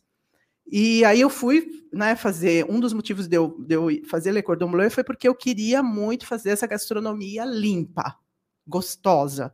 E os franceses sabem fazer isso muito bem. E eu já era, já estava cocriando. Eu ia um dia para Paris estudar nessa escola. Né? Tinha feito oportunidade, tinha surgido oportunidade de estudar na escola aqui de gastronomia X, Y, falou, Z. não, vou esperar Eu falava assim, não, eu só eu quero aquela lá, eu quero aquela lá. né? Porque eu sabia muito bem que ia me atender. Quando abriu a primeira turma de gastronomia da Le Cordon Bleu em São Paulo, eu me inscrevi. Falei, agora. Falei, pá. Né? Agora eu fecho meu círculo de aprendizado gastronômico, porque eu já tinha panificação, eu já tinha confeitaria, agora eu, eu fecho comida, né? E, e foi muito bom, né? Porque aí eu descobri novas formas de uma gastronomia limpa Sim. que eu podia apresentar para quem fazia low carb e que também me encantava, Uhum. né? E, e- e todo esse, esse, esse- processo aí de, de, de- de entrar no digital, ele surgiu porque a gente está sempre com a pessoa certa na hora certa, né? É. Então, eu tinha uma médica que ela fazia, já na área digital, ela fazia cursos, não sei o que, não sei o que. Aí, um belo dia, ela soltou para mim, né? Por que, que você não faz um e-book? Por que, que você não faz um e-book? Eu nem sabia fazer e-book, É, imagino. né? Não tinha noção. Aí, minha filha estava para se formar, aí eu virei para ela e falei assim, é o seguinte, faz um e-book e a gente coloca para vender no orgânico. Eu nem sabia dessa história, sabe? Sim. A gente pode tá aqui, para esse povo Para que tá esse aqui. pessoal que tá me seguindo aqui, a gente É. põe. O dinheiro vai ser seu. Eu sou boazinha, sabe? Eu sou uma mãe boa. Você foi bem boa eu mesmo. sou bem boazinha, você não sabe o quanto. Aí no que eu coloquei, é, ela fez, né? Ela tem essa destreza de fazer muito mais rápido que eu, o negócio ficou bom, minhas fotos, tudo e tal. Colocamos para vender. Já a plataforma era Hotmart. Aí a Hotmart tem um, um negocinho, né? Que ela clica, né? Quando vende, né? Isso era pim, pim, pim, pim, pim. Eu, "Que- Caramba, o que, é esse negócio aí, né? Ela, então, mas eu pus aqui, é um negócio que vai dizendo que você vai vendendo. Então, pim, pim, pim, pim, pim, pim, pim. Aí eu fui vendo, né? Aí foi vendendo, foi vendendo. A menina já tinha dinheiro para pagar o vestido que ela queria, o cabeleireiro que ela queria, o sapato que ela queria, a maquiagem que ela queria, e a grana era alta. E eu só de olho nela, eu já estava arrependida. É, Tipo filha, assim, vamos renegociar Não, esse não, não. contrato. palavra dada é palavra dada. Eu Ah. falei que era dela. E foi dela. E foi dela. Ela fez o que ela quis com o dinheiro, porque quem as receitas eram minhas, quem fez o e-book foi foi ela. Quem pôs na Hotmart foi ela. Eu amei. Aí, quando ela fez tudo que ela queria, ainda bem que ela era uma moça assim, bem sensata, ela falou assim: mãe, agora é seu. Aí ela deu para mim. Ela, daí para frente, era o dinheiro era meu. Aí pronto, você ficou rica. Aí eu, aí eu descobri uma forma, eu descobri uma forma, então, de fazer isso que eu podia atingir muito mais pessoas, né? E, e ter acesso a essas pessoas que precisavam de mim. Chegar que em esse lugares é o que grande talvez negócio. você não chegaria também, né? Exatamente. tem lugares que a gente não chega. lugares que a gente não chega, pessoas que não têm conhecimento de que elas que aquilo pode ajudá-las na saúde que delas. elas precisam. É, né? e aí ah, o negócio foi ficando muito maior. Né? O negócio foi ficando muito maior. Eu já tinha dentro da low carb presencial um curso para empreendedores. Eu formava empreendedores dentro da low carb e eu já tinha muita aula filmada que eu dava acesso para os meus empreendedores, porque não dava para ensinar empreendedor em dois dias. Sim. Então eu fazia dois dias de imersão de negócios, Uhum. vendas, comunicação e a parte das receitas, que era o que eles queriam, eles recebiam tudo filmada. Então eu já Ah, tinha um curso filmado para empreendedores, no Empreendedores. presencial. Quando eu saquei que eu podia pôr isso no, no, no, no, no- no online, então eu falei assim, E bora, escalar, e você falou, vou escalar. bora, bora. É, mas essa história de escalar é sonho, tá? É, né? A gente rala muito para chegar aí. Não, não tenho dúvida, né? Não é só esse palco Não, bonitinho, Não, não, não, né? não, não, não, não, não, não, não, não, não. Então, assim, é muita, é muito, sabe, sobe, cai, cai, cai, cai, e você ser resiliente de novo, não desistir, buscar É o porque seu você acha que melhor. você tá errando, né? Quando É. começa a cair, você fala, tô errando. Sim, Isso não é para mim, né? Começa É. a vir um monte de perguntas. Será que eu tô no caminho certo, né? E não. Não, é, um, é um curso natural que acontece ao E longo... você não pode desistir. É. E você, e, você, e você tem que acreditar. E aí que vem uma coisa que a gente escuta muito o pessoal do digital falar, e tem muita gente que acha que isso é a história do digital, e não é. O que te faz manter no digital é propósito e transformação. Quando você vê que você está transformando a vida das pessoas, você não desiste. É, que você não desiste. Você não desiste.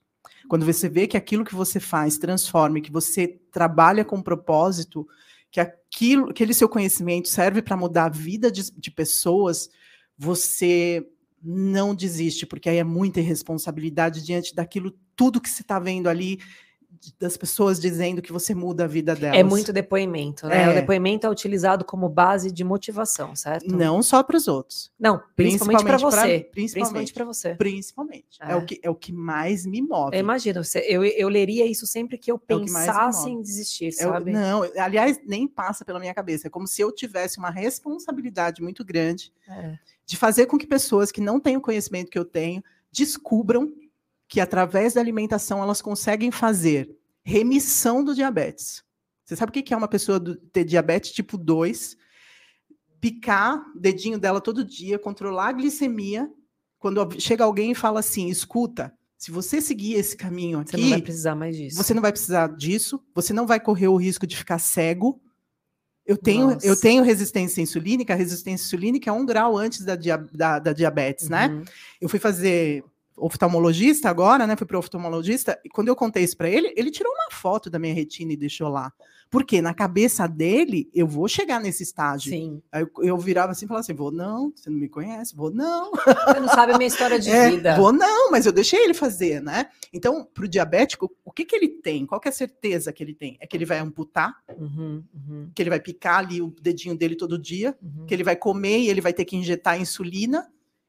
É, é o, é o tratamento, é o tratamento medicamentoso. Sim. E com isso tem pressão alta, tem É, uma tudo que série envolve, de né? As coisas. consequências. E aí, quando eu descobri que isso tudo é sim remissível, né? Quando a gente fala de remissão, não é cura. Você trata, É ele, ele e volta para trás, né? ele volta para trás, que as pessoas começam a ter os níveis dela como normal e vivem como uma pessoa que não tem nenhum desse problema. Fala assim, cara, isso não tem volta. É, Isso não tem dá, Não dá para volta. desistir, é um propósito muito Eu grande. não posso desistir de alguém, eu não posso desistir de você, eu não posso desistir de mim mesma, eu não posso desistir de mim mesma, porque a real é a cura das doenças, infelizmente no Brasil, e aí eu vou contar outra história que vocês vão ver que é bem assim, a gente não evoluiu ainda, a gente demora, sabe? É ainda através de medicamentos. Sim. Parte da minha formação que eu tenho como chefe de cozinha low carb foi dada pelo governo alemão. Nossa. É, o governo alemão é maravilhoso, né? Então, além da faculdade, né, que eu fiz, depois de anos e já morando no Brasil, eu entrei no Ministério do Trabalho um dia que eu estava lá visitando minha filha, falei assim, ó, eu estudei aqui, tá aqui meu diploma. Só que com esse diploma que eu tenho aqui hoje no Brasil, eu não consigo trabalho. No Brasil, hein? Não é nem na Alemanha. Só que eu estudei lá. Eu fui formada por eles. Aí eu falei assim, eu queria fazer uma outra especialização. E como eu gosto muito de gastronomia, e eu fiz os cursos e eu mostrei para eles, eu queria fazer uma especialização em gastronomia, porque eu acho que isso vai me dar uma possibilidade nova de trabalho. Aí nisso, eles têm uma, uma, uma- umas, um monte de, de, de, de pasta. Falou assim: senta ali e procura para você, dentro de gastronomia, um curso que você queira fazer. E você vai fazer esse curso. Aí eu comecei a procurar. De repente eu olhei lá, chefe de cozinha low carb. Falei, você tá brincando? E eu já sabia o que era low carb. Aí eu comecei a ler. Pá, pá, pá, pá, pá, pá, pá, o que que fazia? uma das minhas atribuições, se eu tivesse na Alemanha com a formação que eu tenho e que eles, graças a Deus, não me negaram, seria o seguinte: uma pessoa vai no médico, chega lá no médico, ela tem diabetes. Aí o médico vai, com, trata ela, dá medicamentos para ela, uhum. mas ele uhum. fala assim para ela: olha, você só vai ter sucesso, você só vai se curar se você mudar os seus hábitos alimentares. Fizer uma reeducação. Para né? isso, eu vou te indicar um nutricionista e uma chefe de cozinha.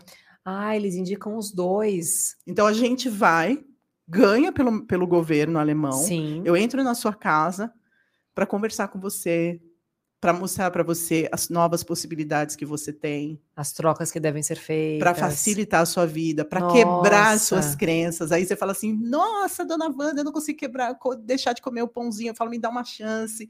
Então a gente tem aulas que não só de low carb, e lógico que você tem que ser chefe de cozinha, como eu já era, né? Você tem que ter um, um mínimo ali para poder mudar essa base, profissão, né? né? Que eu já tinha. Mas a gente também tem a parte da psicologia, que, é, que eu diria que é o meio um coach. É, você faz ali um coach com uma programação ali para é possível Isso. sim. E aí a gente ajuda ela, porque para o médico, para o governo alemão, é muito mais caro manter aquela pessoa com medicamentos doente, doente é. eles querem tirar aquilo do sistema de saúde deles, Olha que diferença. curando de todas as formas. Muito diferente do Brasil. E o que foi muito legal foi o seguinte, é que quando eles souberam que eu estava no Brasil, eles não disseram, não, não faça, porque você não vai me servir, eu vou te dar uma formação e você, você não vai voltar, me ajudar. É. Não. Aí eles falaram assim: tá tudo bem, né? Você ajuda lá do Brasil. A única coisa que eu tenho que fazer para o governo alemão e para eu continuar me formando, porque até hoje eu estudo com eles, né? Uhum. É mostrar que eu estou realmente utilizando aquilo que eles é. me deram. Então isso Olha, é bacana. Que legal. Né? Isso é muito legal. Diferente, né? É. Mas ainda, a gente ainda vai chegar com isso aqui, porque muitas vai. coisas eu vi, né, muito é. tempo atrás e que e a gente agora chegou. Tá começando, a gente conseguiu. É isso, a gente consegue chegar. A gente conseguiu. Muito legal. É, então, então por isso que também vem todo, todo esse conhecimento, esse acesso ao estudo, é, esse acesso aos livros, esse acesso ao, a, a discussões. Uhum. Existem coisas que não chegaram no Brasil que eu, eu nem falo para não. É, é, vai ser mais dor de cabeça. É, então positivo, eu, eu, fico né? quieta, mas enfim, é, é, é, são coisas que a gente teve a oportunidade de aprender e, e coloca isso em prática, né? Então, assim, essa coisa do digital, para mim, foi acessar mais pessoas, mudar a vida de mais pessoas. Não tem volta. É, um é sofrido? É. Eu falo assim, é sofrido? É. Eu, a gente trabalha muito. Hoje eu tenho eu tenho quatro funcionários. Um dele que me fez crescer, um deles que me fez crescer muito, né, é o André, o meu filho, né, o André Ering, né, que mesmo agora estando longe, ele que cuida de muita coisa do que eu faço, né? Ele, eu chamo ele de CEO da empresa, sabe? E eu já tenho mais três pessoas que trabalham comigo diretamente, sentadinho, papapá, papapá, a gente só produzindo, né? Tem uma então agência. É você, mais quatro, mais Isso, agência. mais agência, eu tenho uma agência e eu optei por fazer, trabalhar com uma agência de, de, de que faz toda essa coordenação né, do digital para mim, é, justamente para eu me dedicar àquilo que eu mais gosto. Que é ensinar as pessoas. Exatamente. Perfeito. Né? Então, assim, não, é, é, é bacana, é incrível. é gostoso. Eu, eu gosto muito, eu gosto muito do, do eu gosto muito do, da forma como a minha vida foi conduzida e o momento que ela chegou. Nossa, a sua história é muito eu gosto incrível, muito dessas coisas, mas é assim. é muito incrível. É, eu, queria, eu queria fazer perguntas agora difíceis para você, vamos, assim. Vamos, pergunta para perguntar. Que é o que conecta com as pessoas, assim. As pessoas buscam. A gente está falando de saúde, saúde, saúde, saúde mas eu acho que você tem que ter um nível de mentalidade já elevado para entender que você está em busca de saúde. Sim, normalmente sim. as pessoas querem buscar o emagrecimento, a pílula mágica sim, e tudo mais. É verdade. E normalmente elas não buscam, tá tudo bem, né? Não. Buscam quando a coisa tá já é, é desesperadora. Você tá falando do diabético aí. Isso. Qual foi o caso que passou na tua mão que você, você mais teve transformação, que essa pessoa, tipo, agradeceu a vida para você, assim, tipo... For, foram vários diabéticos que deixaram de utilizar remédio é, e se sentiram pessoas normais de novo. Eh, essas são as maiores transformações. Aí eu tenho algumas transformações que elas ainda estão ocorrendo de pessoas que estavam é, acima dos três dígitos né, no peso e que já estão aí chegando, né, baixando esses três dígitos. E é muito difícil, é muito difícil. Porque quando você já. Eu já pesei 140 quilos. Eu já pesei 140 quilos. Quando você pesa 130, 140 quilos, você não consegue enxergar a mudança quando você perde 20 quilos. Sim. Quando você perde 40 quilos, né? Então, assim, é um, é um, é um negócio muito, muito doido isso, sabe? É como se você tivesse chegado ali naquele patamar e daí para frente você só se enxerga daquele tamanho. E, e, e, parece que o que você faz, a sua comida, não vai ser ela que vai te ajudar, entendeu? Então, o, o, médico pode mandar você comer, a nutricionista pode mandar você comer, aquilo não vai. E qual que foi, então, o diferencial para fazer com que essas pessoas que fizeram remissão do diabetes, inclusive as que emagreceram, e eu, eu tenho vários casos de pessoas que emagreceram 5, é, é, é, é, super difícil você emagrecer 5 quilos. Vamos combinar que não é fácil, tá? 5 quilos em um mês não é fácil. Dependendo da sua idade, dependendo realmente do seu estilo de vida, não é uma coisa fácil, não. E aí, o que que acontece? Quando eu, eu pego sei que não é fácil perder peso. É, oh. quando, quando eu vejo uma pessoa, assim, é, 130 quilos, perdeu, então, e já está baixando das casa, da casa dos três dígitos, ela ainda ter prazer na alimentação, ela ainda seguir fazendo aquilo, daquilo estilo de vida dela, só tem uma resposta. É porque ela não se sente fazendo sacrifício. Ela aprendeu a fazer com que. Virou natural dela. É, e, e ela aprendeu a fazer com que aquela comida dela se tornasse melhor do que aquela que ela não come mais, que ela deixou de comer. Por exemplo, te contar uma coisa: tem coisa pior para uma padeira deixar de fazer pão ou de deixar de comer pão? Não tem. Não tem. Né? Esses dias eu estava pensando, eu era uma pessoa que, se você perguntasse qual é a melhor padaria de Valinhos, eu te falava. tiveram várias, viu? E abriram e fecharam, né? É. Ainda tem, ainda tem, né? Boas. Mas eu sabia todas, eu sabia todas. E eu entrava em algumas delas duas vezes por dia. Uhum. Eu entrava Nossa. de manhã e eu entrava no final do dia. Eu entrava várias vezes por dia. O meu prazer era tomar café da manhã no domingo na padaria. À vontade. É. E aí, hoje, eu me pego assim, anos que eu não entro numa padaria. Anos que eu não entro numa padaria. Ultimamente, eu entrei numa padaria que a gente já tem aqui em Valinhas, né? De fermentação natural, que eu curto pra caramba. Eu sei até qual que é, do Isso. lado da nossa entrei, clínica. Entrei para conhecer. É. Ah, entrei cheia de que bom que a gente que tem um negócio desse né? aqui. Não, não, que bom que a gente tem um negócio é, desse aqui. Que é. bom que a gente chegou nesse nível. Fermentação natural é vida, sim, sim. né? Então assim, é para vocês dois, não é para mim, mas é, é para vocês é, dois, é. o é. melhor pão da vida, né? E eu adoro ver aquilo. Né? É, ele tem forma viva aquele pão, uma coisa maravilhosa. Mas anos que eu não entrava, não tem necessidade nem nada.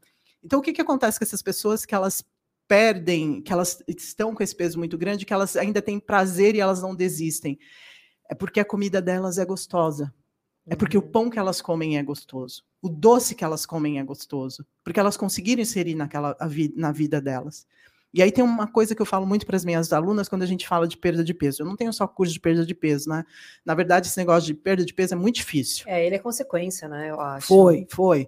E ele é muito difícil ser trabalhado porque a pessoa não tem essa consciência, ela quer a pílula mágica, ela não quer fazer sacrifícios. Ela não quer fazer a jornada, ela quer ela não só quer. o resultado final, não né? Quer. quer a linha de chegada. Não quer, não é. quer, não quer, não quer. Mas uh, os que vêm e fazem comigo e acreditam, eu deixo a vida deles leve. Eu é. falo assim, cara, é comida, é. comida de verdade. A, a, vida deles e a vida de quem está ao redor, né? Também, que, é que, eles legal, mudam né? também. É. Total. É. Wanda, e quando não consegue, né? Alguns clientes falam, Wanda, desculpa, não consegui, existem, não adaptei e tal. Existem. O que, que é o, os pontos que ela fala, isso aqui não consegui mudar? É, é aí a tal da, dos hábitos que não mudaram. Que estão enraizados. E, e, por N coisas, né? A gente sabe que as pessoas comem por emoção. Uhum. Então, assim, não Nem adianta. com fome. Não, é tipo assim, eu tô estresse, tô com estresse, eu vou comer. Né? É, eu tive um muito. dia difícil, eu vou comer. Acabei de brigar com o marido, eu vou tacar-lhe uma barra de chocolate. É, a gente come as emoções. Né? E os gatilhos mentais que a gente sabe que a gente tem. Então, tem muito isso. Então, a pessoa não, não tá preparada para isso. Né? Uhum. Eu costumo. E, eu, e olha que eu dou, eu, eu cons, consigo falar muito dos gatilhos mentais e tudo. Ela não está preparada para isso, então não, não vai rolar. Não, não era a hora dela. Você acha que tem? É, eu acho que assim, né? Quando você não tem em casa, facilita para você não comer é, na emoção, né? Então, se eu chego cansada, eu tenho crença de merecimento, eu mereço Sim. comer. Se meu marido briga comigo, Sim. ou se eu tô sem dinheiro, mas se eu não tenho em casa, facilita. Né? Muito. Né? Facilita não Muito. ter. É, mas você acha que tem um, um lado da pessoa falar assim: Ah, eu não vou comer um pãozinho, estão me oferecendo, o que, que vão pensar de mim? Tem muito Você tem? Porque Tem, assim, eu, tem eu percebo que as pessoas elas têm vergonha de falar. De dizer não. É, não, eu não como glúten, porque eu, Ah, eu não particularmente. sei falar não para as pessoas, não. Você nem se esforça, né, pra não, falar eu não. não consigo. Eu, todo particularmente, mundo. não como glúten. Isso tá? é bom. Então, quando a pessoa me oferece, apesar de eu, eu sinto vontade, Sim. né? É uma, é sim, uma sim, coisa. sim. Isso acho que é uma coisa também que é legal. Não é que a vontade some, ela, o cheiro do pão saindo do forno, ele é gostoso. Sim. Mas aí eu faço uma balança, né? Sim. O quanto vale a pena? É. Né? Eu vi até um post que você fez dos Uhum. é, 100 gramas de pão francês, Isso. tem 52 gramas de carboidrato, né? Tipo, é um choque isso, né? Uhum, O que, que- uhum. E isso é só o começo do iceberg, né? O que, que isso causa Isso, não é, isso não é nem o saúde. problema maior, né? Exato, É, exatamente. Então eu faço aquela balança. Eu olho, né? Muitas vezes ele pede pizza em casa. Eu olho e falo assim: Eu? Lá em casa é proibido fazer isso. não, É? eu, eu vou É, começar a fazer essa é regra. Se Porque, fizer... porque tem coisas que eu não quero me expor a elas. É, porque é chato. tem coisas que, tipo, eu olho e falo, é, é Ah. complicado, né? Mas tudo bem. É, é. Mas eu acho que quando você tá num nível de consciência, Sim. não é sempre que a gente tá, tá, gente? É Sim, natural um deslize, normal. Lógico, lógico. Mas eu, eu ponho na balança, eu falo, quero ou não quero. Mas uma coisa que eu vejo, por exemplo, eu vou na casa da minha mãe. Aí minha mãe compra um bolo, né? Aí eu olho e falo, mãe, eu não vou comer. Sim, Minha mãe fica super ofendida. sim. Então, mas eu comprei para você, Nicole. Eu entendi, mãe, mas. É a forma de amor que ela tem para te Exato, mostrar. É exato. isso. E aí eu, aí eu falo, mas o Ricardo come então por mim, né? Eu sempre falo, o Ricardo vai comer por Vamos mim e por ele, engordar, vamos engordar ele, entendeu? Tô nessa. Mas eu sinto que as pessoas têm vergonha. Então, por exemplo, chegar num restaurante, né? Fui muitas vezes com a Roberta em restaurante. Ah, o ovo mexido vem com uma torrada de, de pão. Eu quero sem a torrada. Isso. E a pessoa olha para mim como se eu fosse um extraterrestre no caixa fazendo pedido, Sim. sabe? Tipo, sem a torrada? É, Sem a torrada? Sim, sem a torrada, por favor. é. Então, eu acho que as pessoas têm uma vergonha de se posicionar em relação a isso também. Tem, é, é cultural nosso. É, É, cultural né? nosso. É, um- é um negócio muito doido isso, né? É, eu demorei muito para chegar nesse ponto. Hoje eu falo não, porque eu sei que aquilo definitivamente me faz mal. Ricardo, meu marido não pede pizza, mas às vezes ele quer comer pizza, eu vou com ele e eu como a pizza com ele. Tá? Mas são exceções, né? Exceções. São, e muito raro. Isso. É tipo assim, a gente olha para trás e fala, nossa, a gente tá há muito, tempo. Eu acho que eu como pizza uma vez por ano, né? E aí, assim, eu não, eu falo para ele assim, nunca peça pizza de fermentação natural nessa casa, Sim. porque vai ser difícil para mim, né? E aí ele também não pede. Então, umas coisas assim, né? Mas quando a gente quer comer, né? Então, assim, que calha, a gente come e eu também como sem culpa, não tem problema. Sim, sim. Mas isso não mais como era antes, tá? Porque eu sei que vai me fazer um mal danado. Sim, e acho que uma coisa importante que você falou é são exceções. Sim. E a gente tem que tomar cuidado porque a gente prega umas peças na gente que Sim. exceção é sempre, né? Se você Não, não pode ser não sempre. pode ser, entendeu? Não, essa, não. essa desculpa É. não pode. E, e eu também costumo falar assim, ó. Quais são as exceções que você banca? Porque tem Isso. algumas que eu não banco. Ótimo. Então, por exemplo, eu comi pizza, eu sei que eu consigo comer, vai, se for fermentação natural, bem legal, bem feita, fininha, eu consigo comer uns dois pedaços e eu estou bem. Uhum. Mas se eu comer doce, eu fico uns quatro dias na fissura do doce. fica. Então, aquilo me faz mal durante Ai. quatro dias. Aquilo não vale a pena. É, acho que a gente tem que se amarrar exatamente no, na consequência que a gente tem. Né? Isso Isso. que você falou do doce, eu sinto a mesma coisa. É pior que cocaína, realmente. Exatamente. É um negócio, aí seu humor oscila, Sim. o seu sono muda e você Sim. não sabe o que é. Sim. E é, obviamente, o doce, o açúcar, a mistura do carboidrato com açúcar, com gordura, com aquele, aquele monte de coisa. Então, eu acho que se a gente tentar pensar mais na consequência, fica mais fácil a gente falar, eu quero passar por É. isso. Não, né? eu, eu sempre penso assim, na consequência que eu não consigo bancar. Exato. E que eu não, eu não preciso passar por aquilo. Gostei. E que eu não quero passar quatro. Eu chamo assim, eu não quero ficar quatro dias no umbral. Tá, maravilhoso. Marav... Eu, falo, eu não quero ficar no umbral. Maravilhoso. E aí eu olho e falo assim, isso não vale a pena. Mas tem épocas, por exemplo, no Natal, né? Aí, assim, tradicional na nossa família tem bolo de nozes. Aí eu falo assim, não, agora eu vou comprar essa briga. E eu vou ter que ser forte. Mas eu acho tipo que é assim, eu vou comprar essa briga de afetivo. comer. É, de é. comer e aguentar o depois. Não, aí eu né? não te conto que minha sogra fez. Eu já fiz isso um ano. Porque esse bolo de nozes na nossa família é tradição. Da Tem que briga. aí. comer. Não, Não, é, é o tipo bolo Teve da um sorte, ano que eu transformei o bolo num low carb. Me Pronto. odiaram. Me odiaram. E eu entendo Quase por foi quê. banida da família. Não, eu entendo por quê. Porque você espera aquilo e aí É. não surgiu aquilo. Sim. Aí esse ano, a minha sogra inventou de colocar um recheio low carb. Quando ela falou, eu falei, nossa, estragou. Nem falei pra Nem, nem falou nada. Por quê? Não, sabe, naquele momento, não era aquilo que a gente estava esperando. É, e eu acho que isso é importante, porque se você tá com aquela mentalidade que é aquilo que você quer, não adianta mudar, né? Não, você, você é, é aquilo, você tem a cultura, você tem a- aquele bolo que tem aquele sabor. É, E ele tem açúcar, é verdade. É, é ele tem tá doce de leite, é tá verdade. mas esperando- ele faz parte do É, meu é, Natal. É, isso. E esse danado desse bolo é tão, é tão, é tão um lance da nossa família que a gente pede para ela fazer fora do Natal, nunca é feito, cara. Olha isso. Vou falar, a culpa é sua, porque se fizesse mais Fica vezes, ninguém ficava Natal, pegado. Dá uma É, restrição alimentar, chega na hora de você comer o bolo inteiro, né? É. Então, aí o que, que acontece? não dá para mudar. E eu já fiz, e ele tava bom. Ele, eu fiz o meu melhor que eu podia, mas aí vem aquela outra referência, É, não dá. é. E foi a mesma que ela fez esse ano. Na hora que ela fez, aí eu falei assim, Ixi, deu ruim. Porque eu queria uma outra coisa. Eu queria o açúcar, Sim. né? Aí eu comi. No que eu comi, eu falei assim, deu bom. É, deu bom. Porque eu não vou sofrer três é, dias. sim, não vai ser Ela tão ruim, acertou. é. Eu não vou sofrer três dias. Então também é o seu, assim, né, a sua forma de pensar, sabe? Começa a mudar, né? É. Você falou uma coisa, tem uma curiosidade que o pessoal mandou de pergunta, Ah, né? legal. A gente sempre pergunta isso quando é chefe, mas eu fico pensando, o pessoal terceiriza para você, tipo, vamos fazer um jantar em casa. Ah, Wanda, leva uma massa low carb ou faz alguma coisa low carb, por favor. O pessoal terceiriza para você levar pratos ou para você cozinhar ou não é bem distribuído isso? É, é- é- eles pedem muito do que eu faço, porque até tem curiosidade. Isso é legal. Tá. Isso é legal. Eu gosto. Eu gosto de levar. Eu gosto de levar, porque é uma oportunidade das pessoas conhecerem. muito legal. Eu, eu gosto. Eu faço de propósito para quebrar essa coisa do, eu não sei, do, do julgar até, né? Porque o low carb ele é muito gostoso. O low carb ele realmente é muito gostoso, né? Você não pode estar nessa fissura aí, né? Nessa esperança Sim, do, do danado é, do doce é. de leite, que aí vai dar errado mesmo. É. Mas a sua consciência, você nem percebe que é low carb. Se eu colocar, aliás, eu vou, tô te devendo, vou trazer para você, tá? Um bolo de cenoura low carb, feito com farinha de amêndoas, com cobertura de chocolate 70% belga, é de comer rezando. Gente, a gente vai encerrar agora, tá? Vamos Vou ter que trazer, agora, fazer uma a gente pausa, vai, né? A gente vai Tipo- pra cozinha, É, depois é, a gente retorna. É, não, é de Gente, comer rezando. Você vai falar assim: nunca mais eu Olha, quero comer. Bolo preferido um dele, bolo de nossa, trigo. Eu, É. eu Você vai quero. falar assim: nunca mais quero. eu quero comer um bolo de trigo. É o As pessoas, elas têm uma mentalidade, isso eu acho uma coisa engraçada que você falou, né? Eu moro em Valinhos há quatro anos e a coisa que eu mais estranhei quando eu vim, né? Você falou da padaria de fermentação natural. Agora a gente tem uma pizzaria de fermentação natural, além dessa padaria que também começou a fazer pizza, né? E foi uma. Isso tudo recente, né? Sim, é recente. Seis meses é, tudo, é. né?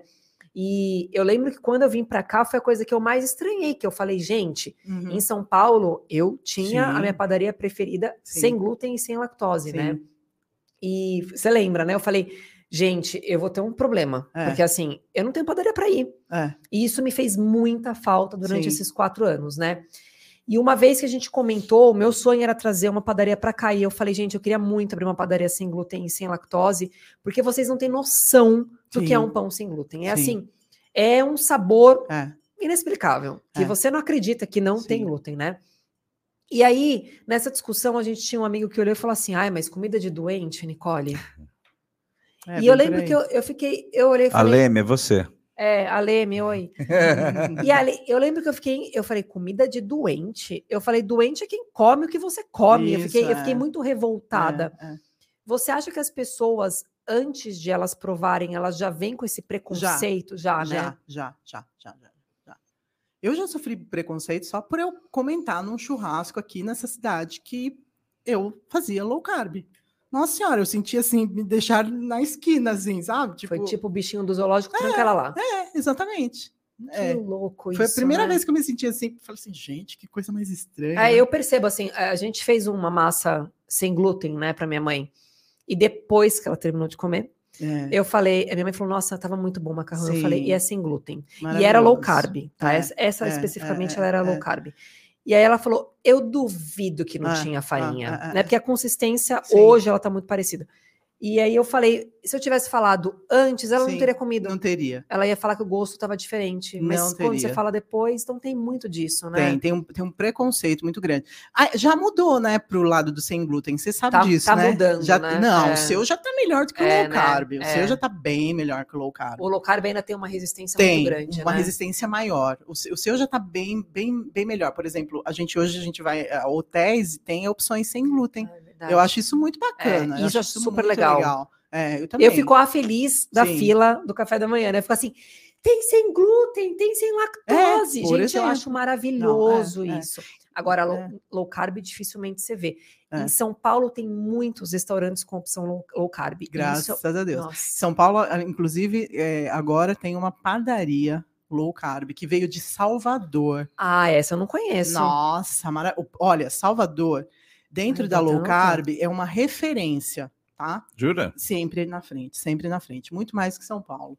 E esse pessoal que tinha essa padaria em, em Salvador veio e montou a padaria. Eu ainda nem fui lá também, montou a padaria em São Bora Paulo. Eu achei muito legal, cara. Eu achei Que muito delícia. bacana. Então agora existe em São Paulo uma padaria 100% low carb. Quero é. muito conhecer. É, então, assim, vai caminhando, vai caminhando, vai caminhando, a gente vai, as coisas vão ficando cada vez mais, digamos assim, normais. Sim. A vai- única coisa que tem que prestar atenção, nós, é nesse danado esse normal. Nós que precisamos da low carb para a saúde, né? Sim. Eu já encontrei aqui, né? Num dos lugares que a gente faz compra, né? um- Aquele lugar bem chique Sei, ali, do sei, lado do, do, do, do, né? do, do- do. Itaú, que eu amo, não Adoro. sai de lá também. Já desse eu entro lá, pão low carb. Eu falei, puta que alegria, bora olhar isso aqui, né? E na hora que eu vi os ingredientes, eu falei, não é. Aí voltei. Então, isso é uma É. coisa que a gente tem que tomar muito Sim, cuidado, sim, né? Vocês têm, vocês têm que ter fé. Se, se falou que é, internaliza. Internaliza, E come, né? gente. Come e acredita. Não, a gente olha os... concurso. Ele não, tem uma não, não. brincadeira que assusta as pessoas, ele faz, eu já falei para ele, ficou até com vergonha. Porque ele, quando ele vai comer uma sobremesa, alguma coisa, ele fala assim: Eu nem acredito que é low carb, que não tem açúcar. Exatamente. E a atendente fica assim: Não, mas. Não, tipo, tem- e ele olha e fala assim: Gente, amor, é super saudável. Ai, Aí eu falo. Não faça isso que as pessoas acreditam. Mas isso que você falou, É. é, até nas redes sociais, né? Muitos canais falando que é low carb com uma quantidade absurda de coisa com polvilho, tipo, Sim. gente, não, é low carb, né? É, A gente é. tem que olhar os E, ingredientes. ah, né? Primeiro tem que olhar os ingredientes e eu costumo falar uma outra coisa. Você tem que saber aonde você está na fila das doenças metabólicas. Entendeu? Opa, explica aí. Sim. É, Isso então é eu vou te explicar. Na fila das doenças metabólicas, a gente tem assim, ó, é, a pessoa obesa, e ela não sabe porque ela está obesa, a pessoa com doença no fígado, se ela está obesa, ela tem doença no fígado, porque um dos. O a primeiro lugar que acontece é o Vai fígado. sobrecarregar o fígado. É. E aí existe uma coisa que é síndrome metabólica. Síndrome metabólica é circunferência abdominal, quando você tem uma circunferência abdominal que já passa daquela padrão, né? Aí você tem, além disso, né, é, pressão alta, né? Tem, são três, três grupos. E geralmente a gente tem. No- é um- são seis, seis identificações e geralmente a gente tem três dessas. Teve três 50%. dessa, dançou Tá. tá? Então já é síndrome metabólica. Como que a gente chega numa síndrome metabólica? Quando a gente tem gordura no fígado, a gente acumula e, e então já começa a engordar, acumulou. É, circunferência abdominal, e aí, se você tem mais alguma coisa, como por exemplo, pressão alta, né? Então, são várias. Três, síndrome metabólica. Passou da síndrome metabólica, você já tem a resistência insulínica, que é o que eu tenho, né?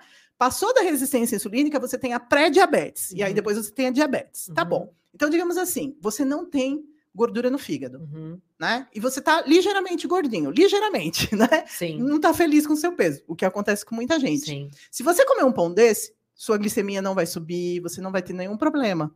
Tá de boa para você. Tá legal, né? Uhum. Agora, se você já tem síndrome metabólica, você não vai sentir, mas você está piorando a sua situação para que chegue numa resistência insulínica. E depois vai dar diabetes. Exatamente. Aí, se você tá com resistência insulínica, come um pão desse e você continua, né?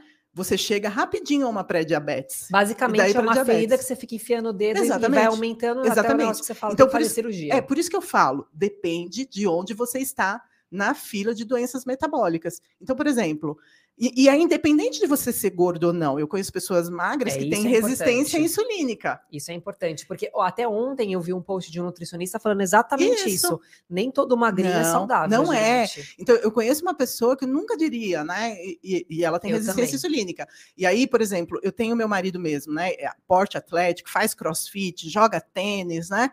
E ele tinha o triglicérides dele muito alto, assustadoramente muito alto. Né? Então, tão- são coisas que a gente né, não, não vê. É. E aí, ele, ele cu- curou o triglicérides dele, inclusive com alimentação low carb.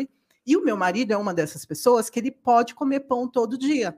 Ele come pão da padaria alemã, ele come pão Ah, de fermentação natural. Eu já compro pães melhores para ele. E a glicemia dele, eu já fiz questão de medir. Não sobe. Vai eu comer um pedacinho daquele é, pão para você já ver o negócio. O negócio vai lá pra Não, cima. vai lá para cima. É. Então, por isso que eu falo, depende de onde você está Na fila. na fila das doenças metabólicas. Legal. E agora, nós que temos essas doenças, a gente tem que Sim. ter essa ciência de que aquele pão não é o correto para gente, porque o que tem ali contido na lista de ingredientes vai fazer a nossa insulina ir lá em cima. Perfeito. E aí não vale a pena. Não vale, é, não vale Não vale a risco, pena. Né? É. Wanda, e pelo que eu entendi bem Uhum. da, dos cursos que você falou que Sim. fez aí, e mais um perfil do seu cliente, eu, eu tô deduzindo, tá? Eu- Uhum. a gente não se conhecia pessoalmente Tá. antes, então assim, é, eu entendi que beleza, você está ensinando uma dieta. Sim. Só que daí você viu que ensinar dieta é um passo, é uma coisa bacana, mas você tem que agora quebrar algumas crenças, Sim. encorajar, inspirar, motivar, Sim. destravar, e aí por isso que você, você falou, poxa, Conscientizar. conscientizar. Sim. Então, assim, isso isso é onde você falou, poxa, se eu não fizer isso, É, eu posso dar a receita gostosa, o quanto for, que ele vai buscar o bolinho da avó, vai. que se remete à infância, uma- um vício dele, Vai. uma coisa assim. Eu tenho que conscientizar ele e, e fazer com que ele passe, faça essa trajetória que eu fiz de conscientização. Muito legal. Que eu isso. também não tive ela. Não foi à toa que eu cheguei com resistência insulínica, entendeu? É, é, é um processo, né? E eu, eu sempre procuro passar essa minha experiência para que ele entenda aquilo que eu vivi, aquilo que eu me transformei, aquilo que eu consegui mudar em mim, que também é possível para que ele mude nele. Sim. Que é- esse é o grande negócio.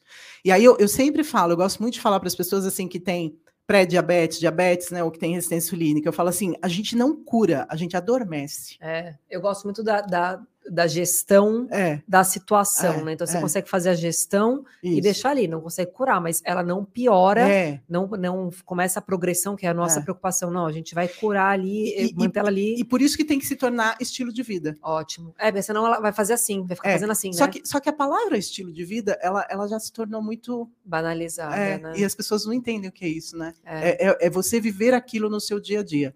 Assim como quando a gente fala assim, eu quero qualidade de vida. é. Para para pensar o que é ter qualidade de vida para nossa geração. Bom, eu Uhum. tô na casa dos 50, vocês têm cara de mais novinho, né? Mas o que, que a gente vê aí? Minha sogra está com 80 anos, meu sogro está com 88.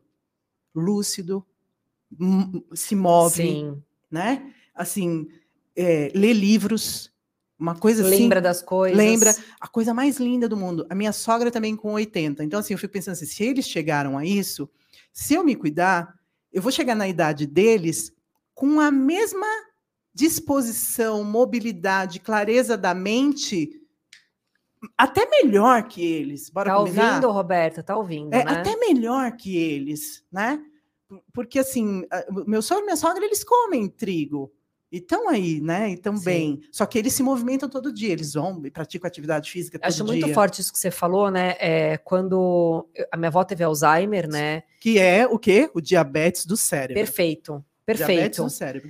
E, obviamente, faleceu depois de várias outras complicações que ela teve.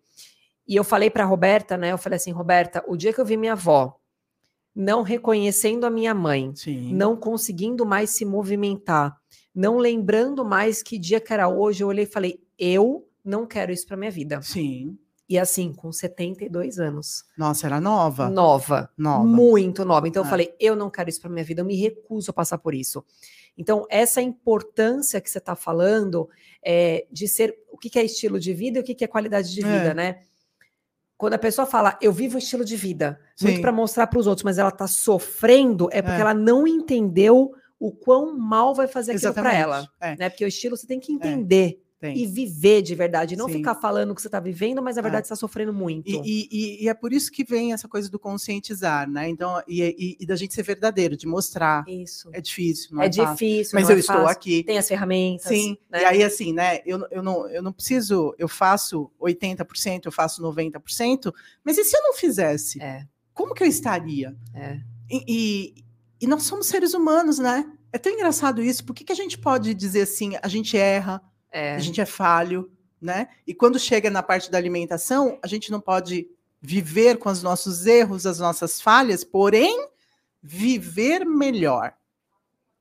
Né? Eu, eu, sou muito dessa coisa assim, sabe, do não é não é 80, sabe? Do, não existe sim, isso. Sim. Né? É como eu te falei. É. Eu, se eu tô afim de sentar numa, num, num, lugar e comer uma pizza com meu marido, eu vou Você comer. vai comer. Só que aí eu, eu, faço aquela, aquela coisa, né, de pensar assim, quanto tempo faz que eu não faço isso? Isso. Não sei o que, não sei o que. É e aquilo o que, que eu te falei. E é o que, não... que eu vou fazer antes de comer a pizza? Isso, eu me preparo. Isso, e no dia antes. seguinte é. eu já sei assim, putz, então tu vai, já sabe que tu vai voltar ao teu estilo de vida normal. Exato. Geralmente, né, eu faço jejum porque para mim é normal, virou Sim, normal, não sim, é obrigatório. Sim. Isso também eu acho legal. Isso é, isso é o que de fato é estilo de vida. Porque o que eu vejo é as pessoas sofrendo, fazendo jejum intermitente, Sim. passando fome, desmaiando em Sim, alguns sim, casos, sim. sem orientação, obviamente, e não é um estilo de vida. Agora, se naturalmente você não sente fome, por que, que você vai comer?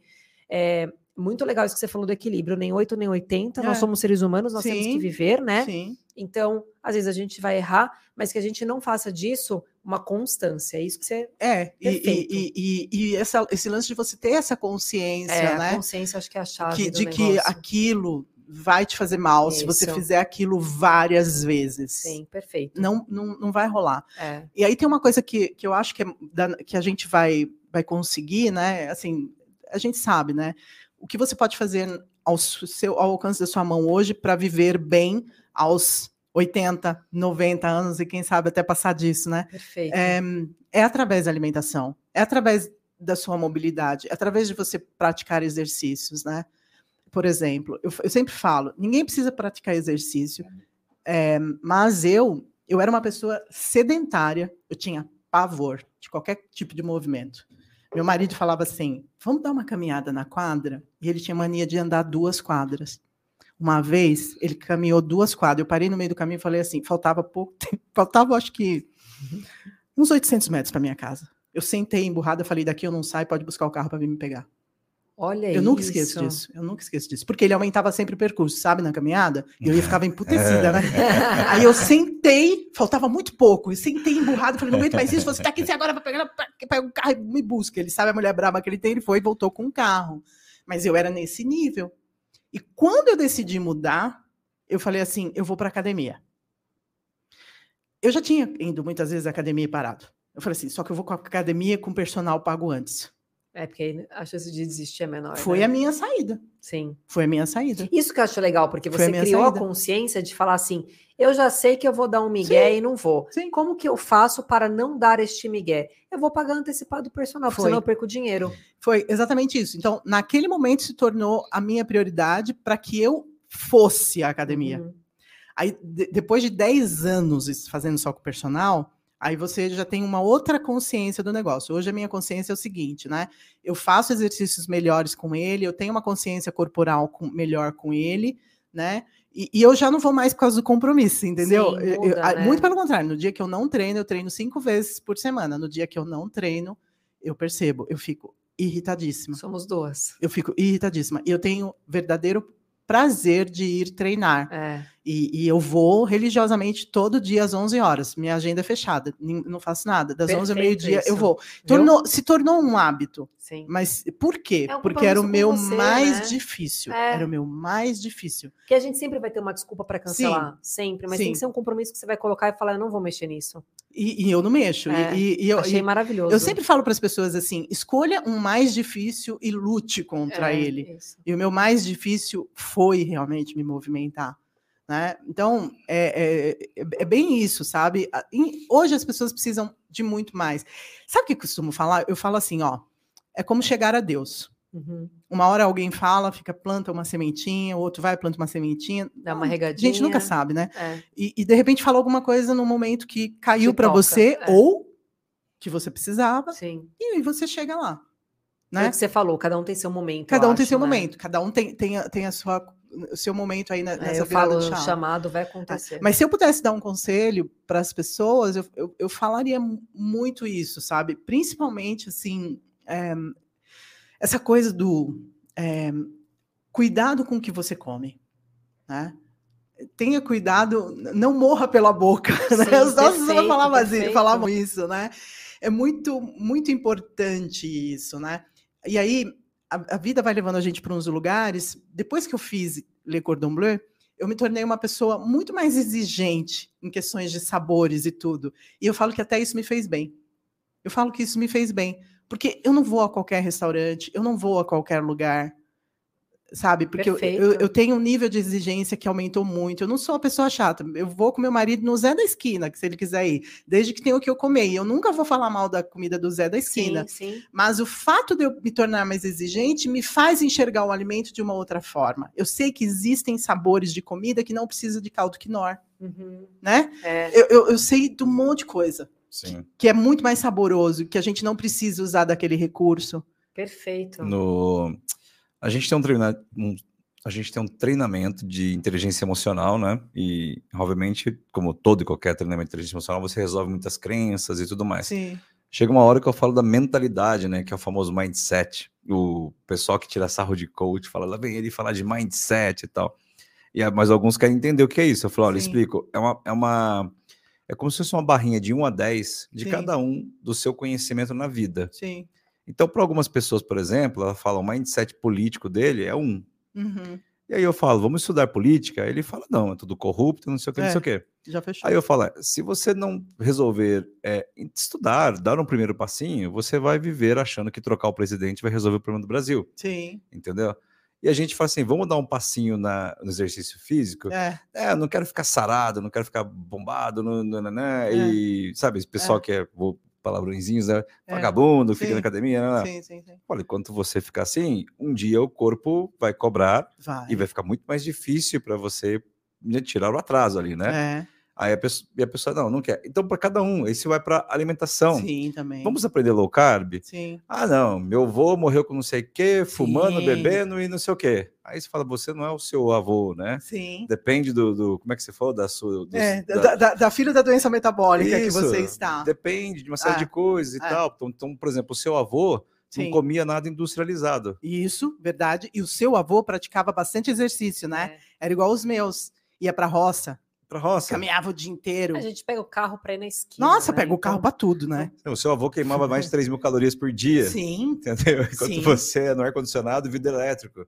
Exatamente. Então, assim, é, só que é, esse é o nível de, eu digo, né, que você, quando tá num, é o burrice mesmo. Sim. Eu já falo bem assim para a pessoa é entender. Verdade. tá me chamando de burro Bom, em termos político, é. É, é. é. Em termos de exercícios, é. é em termos de alimentação, é. É verdade. Pô, você tá me ofendendo, não tô. Tô falando que você tá num nível Sim. que você não sabe nada e nem quer aprender. Então, eu digo, ah, quando, quando você para de ser burro, é quando você fala, legal, então que tipo de exercício físico você acha que poderia caber para mim? Sim. Que tipo de alimentação você acha que poderia é. caber para mim? É. Qual profissão você acha que eu deveria estudar? Qual Sim. idioma você. Aí eu falo, pô, você destravou. É Porque verdade. agora você está indo para o 2, e quem vai para o 2, vai para o 3, vai para o 4 e tudo. Então, é um nível de mentalidade. Então, quando eu falo assim, muda o seu mindset, né? Tem uma mente aberta, começa a entender o porquê que aquela pessoa faz aquilo e começa a buscar coisas novas, mas é muito difícil as pessoas quererem sair do um, né? É. Um é zona de conforto, Sim. um é vício, Sim. um é, é, colado no zero ali, assim, né? o... tipo... É, um é aquilo que a gente conhece, né? É. Então é, é difícil mesmo, né? Mas isso tudo está mudando, né? A gente percebe, né? E vem aí uma geração, vem aí uma.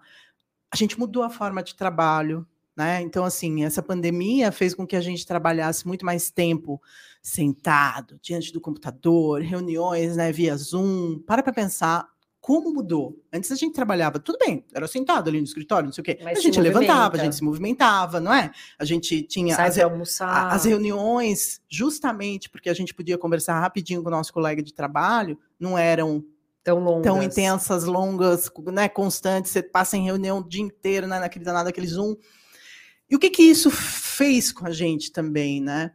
A ficar mais tempo na frente da tela do computador, mais tempo sentado e tendo que ser produtivo, é. tendo que performar. Uhum. E aí eu costumo falar: quem que rouba a tua energia? Perfeito. A sua alimentação. Alimentação. A falta de exercício. Você sabe, uma coisa que você falou muito importante, a...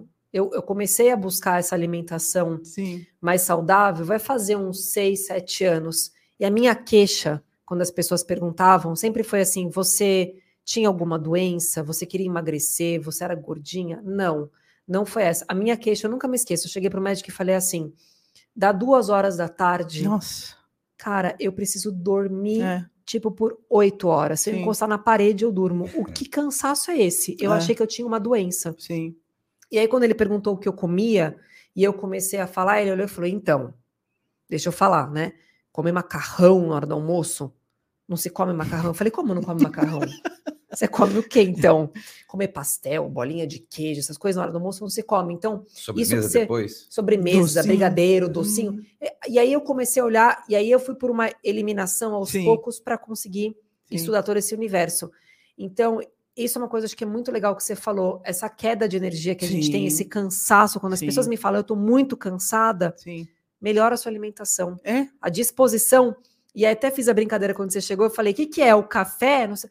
Gente, É alimentação. alimentação. É, ela É é- alimentação. Ela, ela é, ela é o ponto Meu, crucial. ela dá uma energia dá. surreal. É, é. Quando a gente come açúcar, a gente fica quatro Nossa. dias imprestável, cara. Não, a gente fica feliz, a gente sente isso. Dá Uau, endorfina. gostoso, legal. Aí vai lá em cima que eu falo, E quando daqui a baixa, pouco baixou. Meu, que E bad. deprê, né? Que bad. Aí É. você fala, e, e fica cansada, É, e fica mal, e é, fica é. inquieta, e é insônia, é. um É. negócio estranho, cara. E, e aí também tem uma outra coisa também, né, que tá acontecendo muito com a gente, né? É, a gente tá, assim, é, sendo cada vez mais exigido aqui do cérebro, né? De tirar as Sim. coisas que a gente tem guardadinhas ali Sim. no cérebro e passar isso para adiante. Qual a melhor forma de fazer isso? É realmente quando você tem uma alimentação que te descortina, Isso, que ela perfeito. abre, né? E, e que faz com que as coisas fluam, que você entre num flow gostoso, né? Exato, de perfeito. produção, de, de, de, de, que- de seja de, de leitura e entender o que está por trás das letrinhas. Eu falo isso para quem é advogado, né? Sim, sim. É, é, é produtor de conteúdo como eu, tem dias que eu falo assim, uau, né? Tá saindo aqui de É. dentro e tão fácil, É, descortinou a mente. É é realmente por causa disso. né? Isso é gostoso, isso, isso é Muito muito bom. bom. Isso é ser produtivo. E tem uma outra coisa, a gente sabe que a gente tem uma briga constante aí no mundo querendo tirar nossa atenção, Total. né? O tempo inteiro. Total. O fato de você poder se concentrar, começar algo e terminar, fazer com que isso flua de forma eficiente, que é o grande negócio, isso só acontece se você realmente estiver se alimentando bem Perfeito. e também se mexendo. Show. É, é necessário. É sim. necessário. Do contrário, sabe o que vai acontecer? Você senta ali, aí lê, parece que não entende direito, vai, demora, Não, é, é, muito mais fica- demorado. É, Então, como que a gente tem é, performance quando a gente alinha dormir bem, isso. né? Perfeito. comer bem, praticar exercício? Perfeito. Tem um nível aí que eu preciso chegar, que é o tal da meditação. Tá É, difícil para é, mim, eu é, confesso. É, Mas eu também acredito que é. A eu meditação concordo. também. Eu concordo. Até porque é a danada da meditação que faz a gente avaliar bem certas situações que não merecem o nosso estresse. Isso. O que, que vale sua energia, de É. fato, né? Na verdade, eu tô querendo ir para o estoicismo.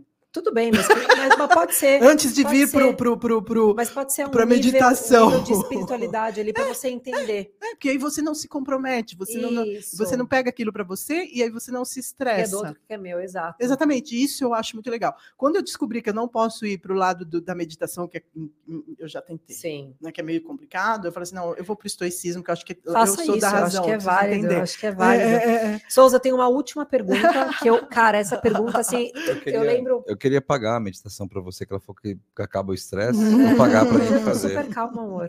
Tá? Eu nem comi açúcar, eu tô Ai, super tranquila. Ai, ai, faz tempo que eu não como açúcar. É, uma coisa que eu fiquei muito assim na dúvida, né? Uhum. E aí, pensando no seu futuro, Uhum. você ensina Sim. perfeito. Pô, eu não tenho a habilidade que você tem. Quero comprar o que você faz. Você pensa num futuro em abrir alguma coisa para vender hoje as suas receitas? Você não pensa nisso? Porque uma coisa, no, no Natal, você postou bastante os panetones. Eu falei, cara, eu pagaria o preço que Se eu fosse. soubesse, eu te dava de graça. Nossa, juro pra você, eu olhei e falei, ela tá Ela é, muito, vendendo. ela é muito fofa, né? Não, Muito. gente, Ela, ela deu o e-book para pessoa de, de É, se divirta. é, Mas, É. é, mas é muito difícil você encontrar uma pessoa que dá valor Não, ao você não tem panetone. noção. Você não tem noção. E, e eu, que- os- e eu odeio os Eu panetones. cliquei no link porque eu Juro. falei, vai abrir o compre no WhatsApp. E aí era tipo receitas do Panetone. Eu falei, É. não, eu não queria receita, eu queria comprar. E eu pagaria, não tô brincando, eu Eu pagaria sei. 300 reais muita se você gente, falasse. Muita gente, muita gente. muita pagaria gente tranquilamente, É. 300 reais por um Panetone, porque eu sei que o que eu não vou sentir depois vale muito mais, Sim. né? Se eu comesse, sentir Lógico. depois eu comesse açúcar e farinha. Então, existe algum projeto na sua cabeça? Você já pensou ainda não em algo do tipo, gosto de ensinar, isso eu vou continuar, mas vou abrir um centro de distribuição ou uma loja, qualquer coisa que eu possa vender as minhas Então, receitas. eu vou te falar uma coisa. Ó, eu tô com 52 anos, né? A minha época de brincar de empresário nesse Já país, e eu vou falar uma coisa aqui que judia da gente em todos os sentidos, né? Dos impostos, empregados, só de fala. Só de- eu, eu, eu tinha professor, eu tinha gente, eu tinha gente de tudo quanto que era jeito, né? Só trabalhistas eu peguei quatro. Então você imagina o amor que eu tenho, né? Por tudo Nossa. isso, né? E coisas que não eram verdade, Sim, sabe? Umas sei coisas bem. assim, nunca, né? nunca. É, e aí, assim, foi sofrido para mim. Eu, eu, eu pagava os impostos, eu pagava os meus professores e não E sobrava, não sobrava nada, nada, né? pra mim, Faltava, né? né? E eu ali lutando resilientemente. Então, assim, não. Definitivamente esse país Não não, é, e eu tô falando muito sério, não é pela minha disposição. Esse país, ele não te proporciona isso, porque eu já conheço outros que proporcionam. A Alemanha é um deles, né? Por exemplo, ser um empresário na Alemanha significa o seguinte, ó, eu vou comprar um computador Uhum. automaticamente, por eu ter um CNPJ, eu já pago X% a menos no imposto, e não no É final o da história. é. Né? Eu tenho incentivo do governo para me manter como empresário. Cara, eu ganho dinheiro do governo para abrir um Uhum. negócio. Você vai gerar empregos. Isso, ele pensa assim, eu estou gerando emprego. Então, o que, que ele faz comigo como empresário, né? Primeiro, ele me facilita a- o ter o acesso a tudo que eu preciso para ser empresário em- no momento em que eu não pago o imposto na hora da compra. Uhum. Isso faz uma diferença danada. Uhum. Segundo, ele me capacita. Porque ele sabe que eu capacitado, eu vou né, ter como É, vai capacitar. girar, né? É. E se eu pego, por exemplo, como uma escola de idiomas, eu falo assim, eu vou formar professores, eu ainda tenho desconto no meu imposto de renda, porque eu sou uma pessoa que tem uma empresa e eu ainda formo outras. Legal. Que é o que eu estou fazendo hoje com a minha galera. Eu estou formando né, Isso. é- é- é, pessoas que vão trabalhar Pra no mundo digital. É, para replicarem, né? que que- que estão começando comigo. Legal. E, e eu tenho incentivo de todas as formas. O nosso país não é um país sério com o empresário.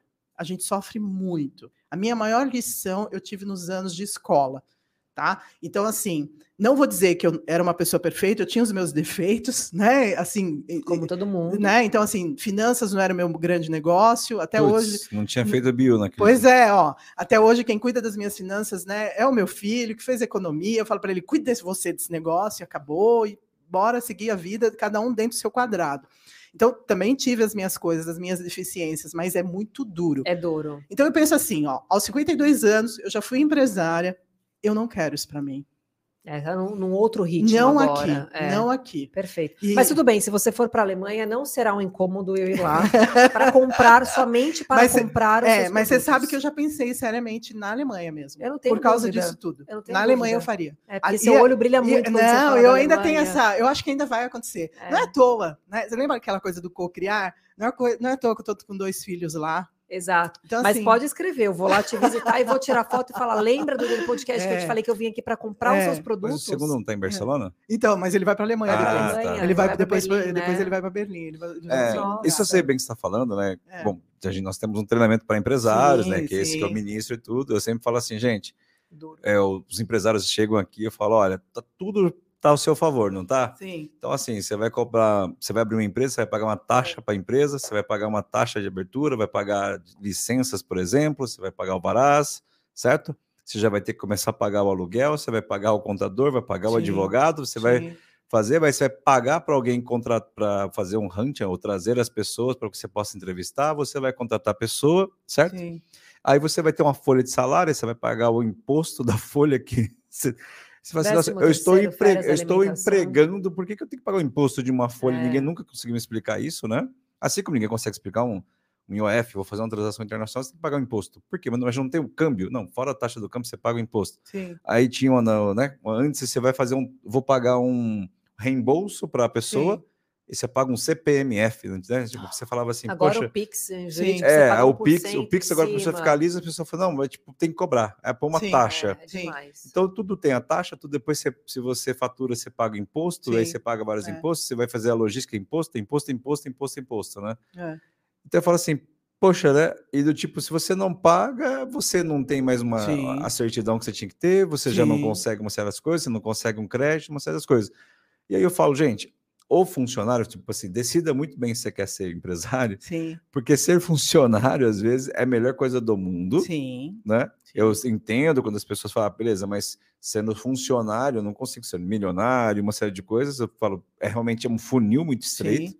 Mas assim, é, pense bem, porque não é favorável. Então, não adianta, não é para amador, literalmente. Não é. Então, ou você se capacita muito, né? Você tem um Sim. filho formado em economia, Sim, sim, você sim. tem algumas me funções e ajuda, me você fala- suporte, É. Sem- é. isso, É. você vai pagar imposto errado, você vai, você vai Sim. comprar errado, vai vender errado, vai administrar errado, vai gerir errado. Sim, E a chance de falir é muito grande. Então, por isso Sim. que fecham tantas empresas, né? sim. Os números sim. são assim. Não, por isso que eu também falei, né? Não, é só os- não são só os impostos, né? São, são uma Tudo. série de coisas que falta pra gente, né? É tudo. E, né? e quando eu falei aqui para vocês, na verdade, né? Eu ainda sou empresária, né? Porque, Total. porque o que, que acontece? Você tem um negócio. Até um X eu vou a MEI.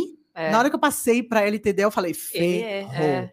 Na hora que eu peguei mais três para trabalhar comigo, ferrou ponto ME, dois. é, Já vi esse filme. Já né? vi esse filme? É. E, aí eu, 2.0. é, e aí eu virei, né?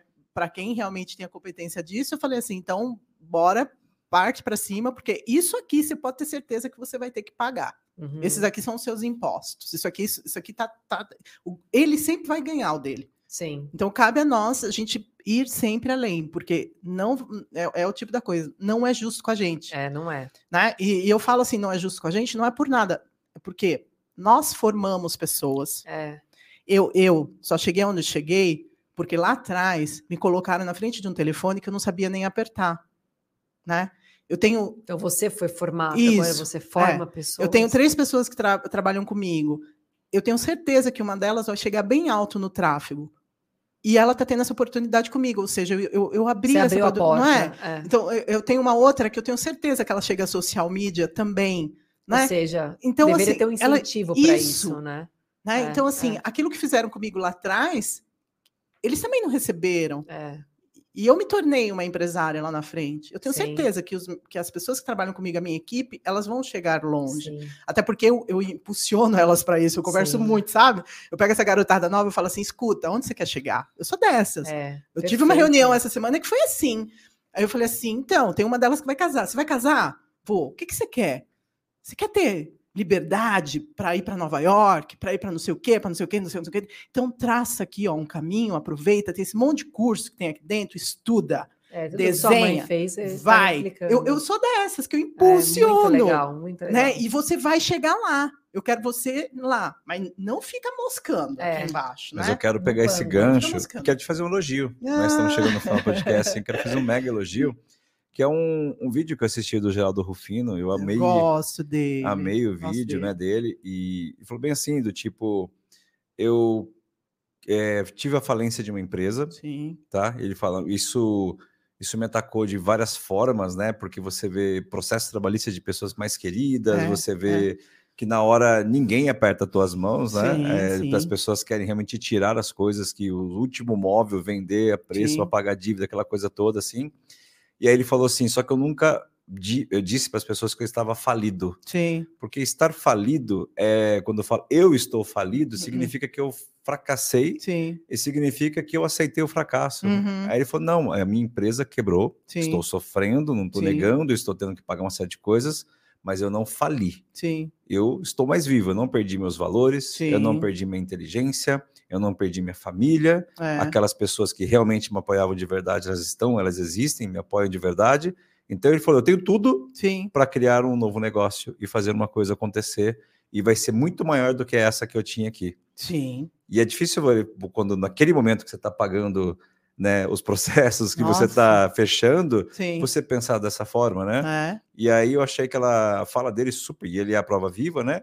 E aí eu encontrei mais uma prova viva aqui que isso é muita verdade, porque Lógico que é. olhando nos seus olhos, na sua fala, doeu muito fechar aquela escola, doeu muito o Lógico. processo todo, né? Lógico que doeu. Só que, pelo quanto a gente está vendo aqui, sobra Sim. a palavra do tipo, eu não fracassei, eu não Não. fali, De forma Não. alguma. entendeu? Não. E agora você fez essa carreira linda que eu tô dizendo, elogiando, parabéns, maravilhosamente bem, e chega num ponto que você tá tão dona de si mesmo, que você tá Sim. falando assim, ah, se eu tiver que abrir uma empresa na Alemanha, eu abro. Isso se eu tiver mesmo. que fazer algo lá, eu faço. É. Se tiver que ir para Nova York, eu faço. É, Eu tô com controle sim. do tipo do que eu sou capaz, do que eu Sim. posso fazer, de, de tudo, de finanças, de educação, de conteúdo, de tudo. Isso é um ápice na vida que poucas pessoas conseguem atingir. É. E aí você pergunta, começou com educação alemã? Pelo que eu vi, não, né? Começou lá em Não. 89, Não, não, não, eu era do tipo assim... É. Pernambuco, né? Pernambuco, tipo assim, Serra Talhada, Pernambuco. terra de Lampião. Exatamente, a gente... É, terra de Lampião. seus chefes falavam assim, É. olha, eu preciso que você faça uma tarefa que você não sabe fazer, eu É, vou fazer. Eu vou fazer, exatamente. Eu preciso que você quero assuma isso que você aprender. não sabe. Eu vou fazer, É. eu vou fazer, eu vou aprender. Então a gente, você passou um tempo plantando, Sim, plantando, plantando, plantando, plantando, plantando, plantando. Qualquer um poderia falar assim: olha, se você aceitar essa proposta de outro país, o casamento acabou aqui. é. Não vou sair da saia da minha mãe, não, vou sair da, não vou deixar meus amigos, minha Jamais. família, não vou deixar uma série de coisas. Aí quando você está lá, você fala: esse país só neva. Você acha que dá vontade de fazer alguma coisa num país que só neva? Você faz. Aí você vai lá, você fala: eu vou estudar, Sim, vou ter filhos, Sim. vou dar educação, vou suportar a barra, vou Sim. segurar o casamento, vou fazer tudo que tem que fazer. Nossa, antes de voltar para o Brasil, tem mais uma perninha em outro país, em Buenos é, Aires. É, Vamos para lá. é. Aí que eu vou fazer? Vou, vou, vou voltar, bom, vou estudar, vou plantar, vou Sim. plantar. Então é sempre na sua vida foi fazendo algo que não era zona de conforto, sempre Sim. o novo e se adaptando, né? Muitas vezes você não colocou você na frente, você falou, puta, eu tô atrás, tô do lado, estamos juntos. E aí depois, e essa foi a construção que eu chamo de jornada do herói, né? Aí você É. chega agora nessa jornada com a mochila, Sim, falando, agora eu vou começar uma nova jornada, eu posso começar uma nova jornada na Alemanha, onde eu quiser. sim. Aquilo que vai me fazer feliz, que vai me trazer paz, que vai, é. sabe, que vai me encher de orgulho, parabéns. Obrigada. Parabéns. Acho que a gente tem que marcar o episódio 2. Obrigada. Nossa. Espero que já seja Vamos, vocês dessa- são maravilhosos. Eu, eu amei. amei. Eu, eu falaria um monte de Nossa. coisas. Três E aí eu vou quatro. contar para vocês porque que eu amei mais ainda o lugar que vocês estão. Obrigada, a gente adora. É muito bom isso A aqui. gente ama. Essa região aqui, ela é muito boa. Né? O fato da gente não precisar pegar o carro e ir para São Paulo, de ter Wanda, pessoas como vocês aqui. Eu amo Aqui tem aqui. pessoas, sério, com histórias maravilhosas, empresários, pessoas que podem, sim, né, servir de inspiração para muita gente. Eu encontrei. Eu tive muita sorte. Quando eu cheguei nessa cidade, eu caí na mão de, de grupos de pessoas, né? Até Que por conta do, da- que me acolheram e que eram empresários dessa cidade. Que legal. Então, por exemplo, né, eu fiz jantar da PAI para a PAI, Que no legal. Ai, e, no- com, com esse grupo maravilhoso que até hoje mora no meu coração. É, tem pessoas aqui que realmente são, são muito especiais. Eu não nasci aqui, moro apenas quatro anos, mas fiz uma entrevista para o Jornal de Valinho semana passada e falei para eles, eu falei, gente, eu me sinto assim, moradora, defensora, Sim. acho que a gente tem que se ajudar. Jamais pensei que eu fosse falar isso, não volto para São Paulo por proposta nenhuma. É. Já recebi três propostas para receber muito mais do que eu recebo. Falei, não, não saio daqui. Eu amo essa cidade. Nossa, eu também. Eu tenho um verdadeiro assim.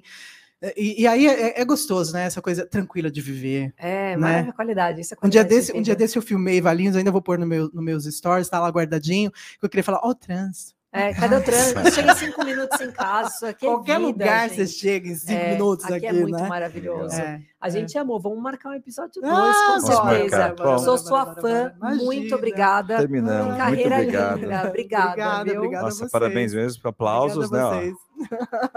Aplausos. Gente, Tem até um botãozinho de lembrar- festa. Gente, só para lembrar, se inscrevam no canal, façam login, se inscrevam. Para seguir, chefe Wanda, passa seu Instagram. É, é, arroba chefe Wanda Ering. Aí eu tenho lá no YouTube meu canal, né? Wanda Ering também. É, Facebook Wanda Ering. É fácil de achar. Gente, é super fácil. Wanda Eric, sigam Eric da elas. camiseta. Isso. né? Comprem as receitas, porque eu Ah. juro, vale muito a pena. Tô apaixonada. Ah. Mesmo. Vale mesmo. Obrigada. Já ganhou bolo. Ah, obrigada, gente. Gente, Muito bom. brigadão. Wanda, até a próxima. Então, é. Obrigadão. Ah,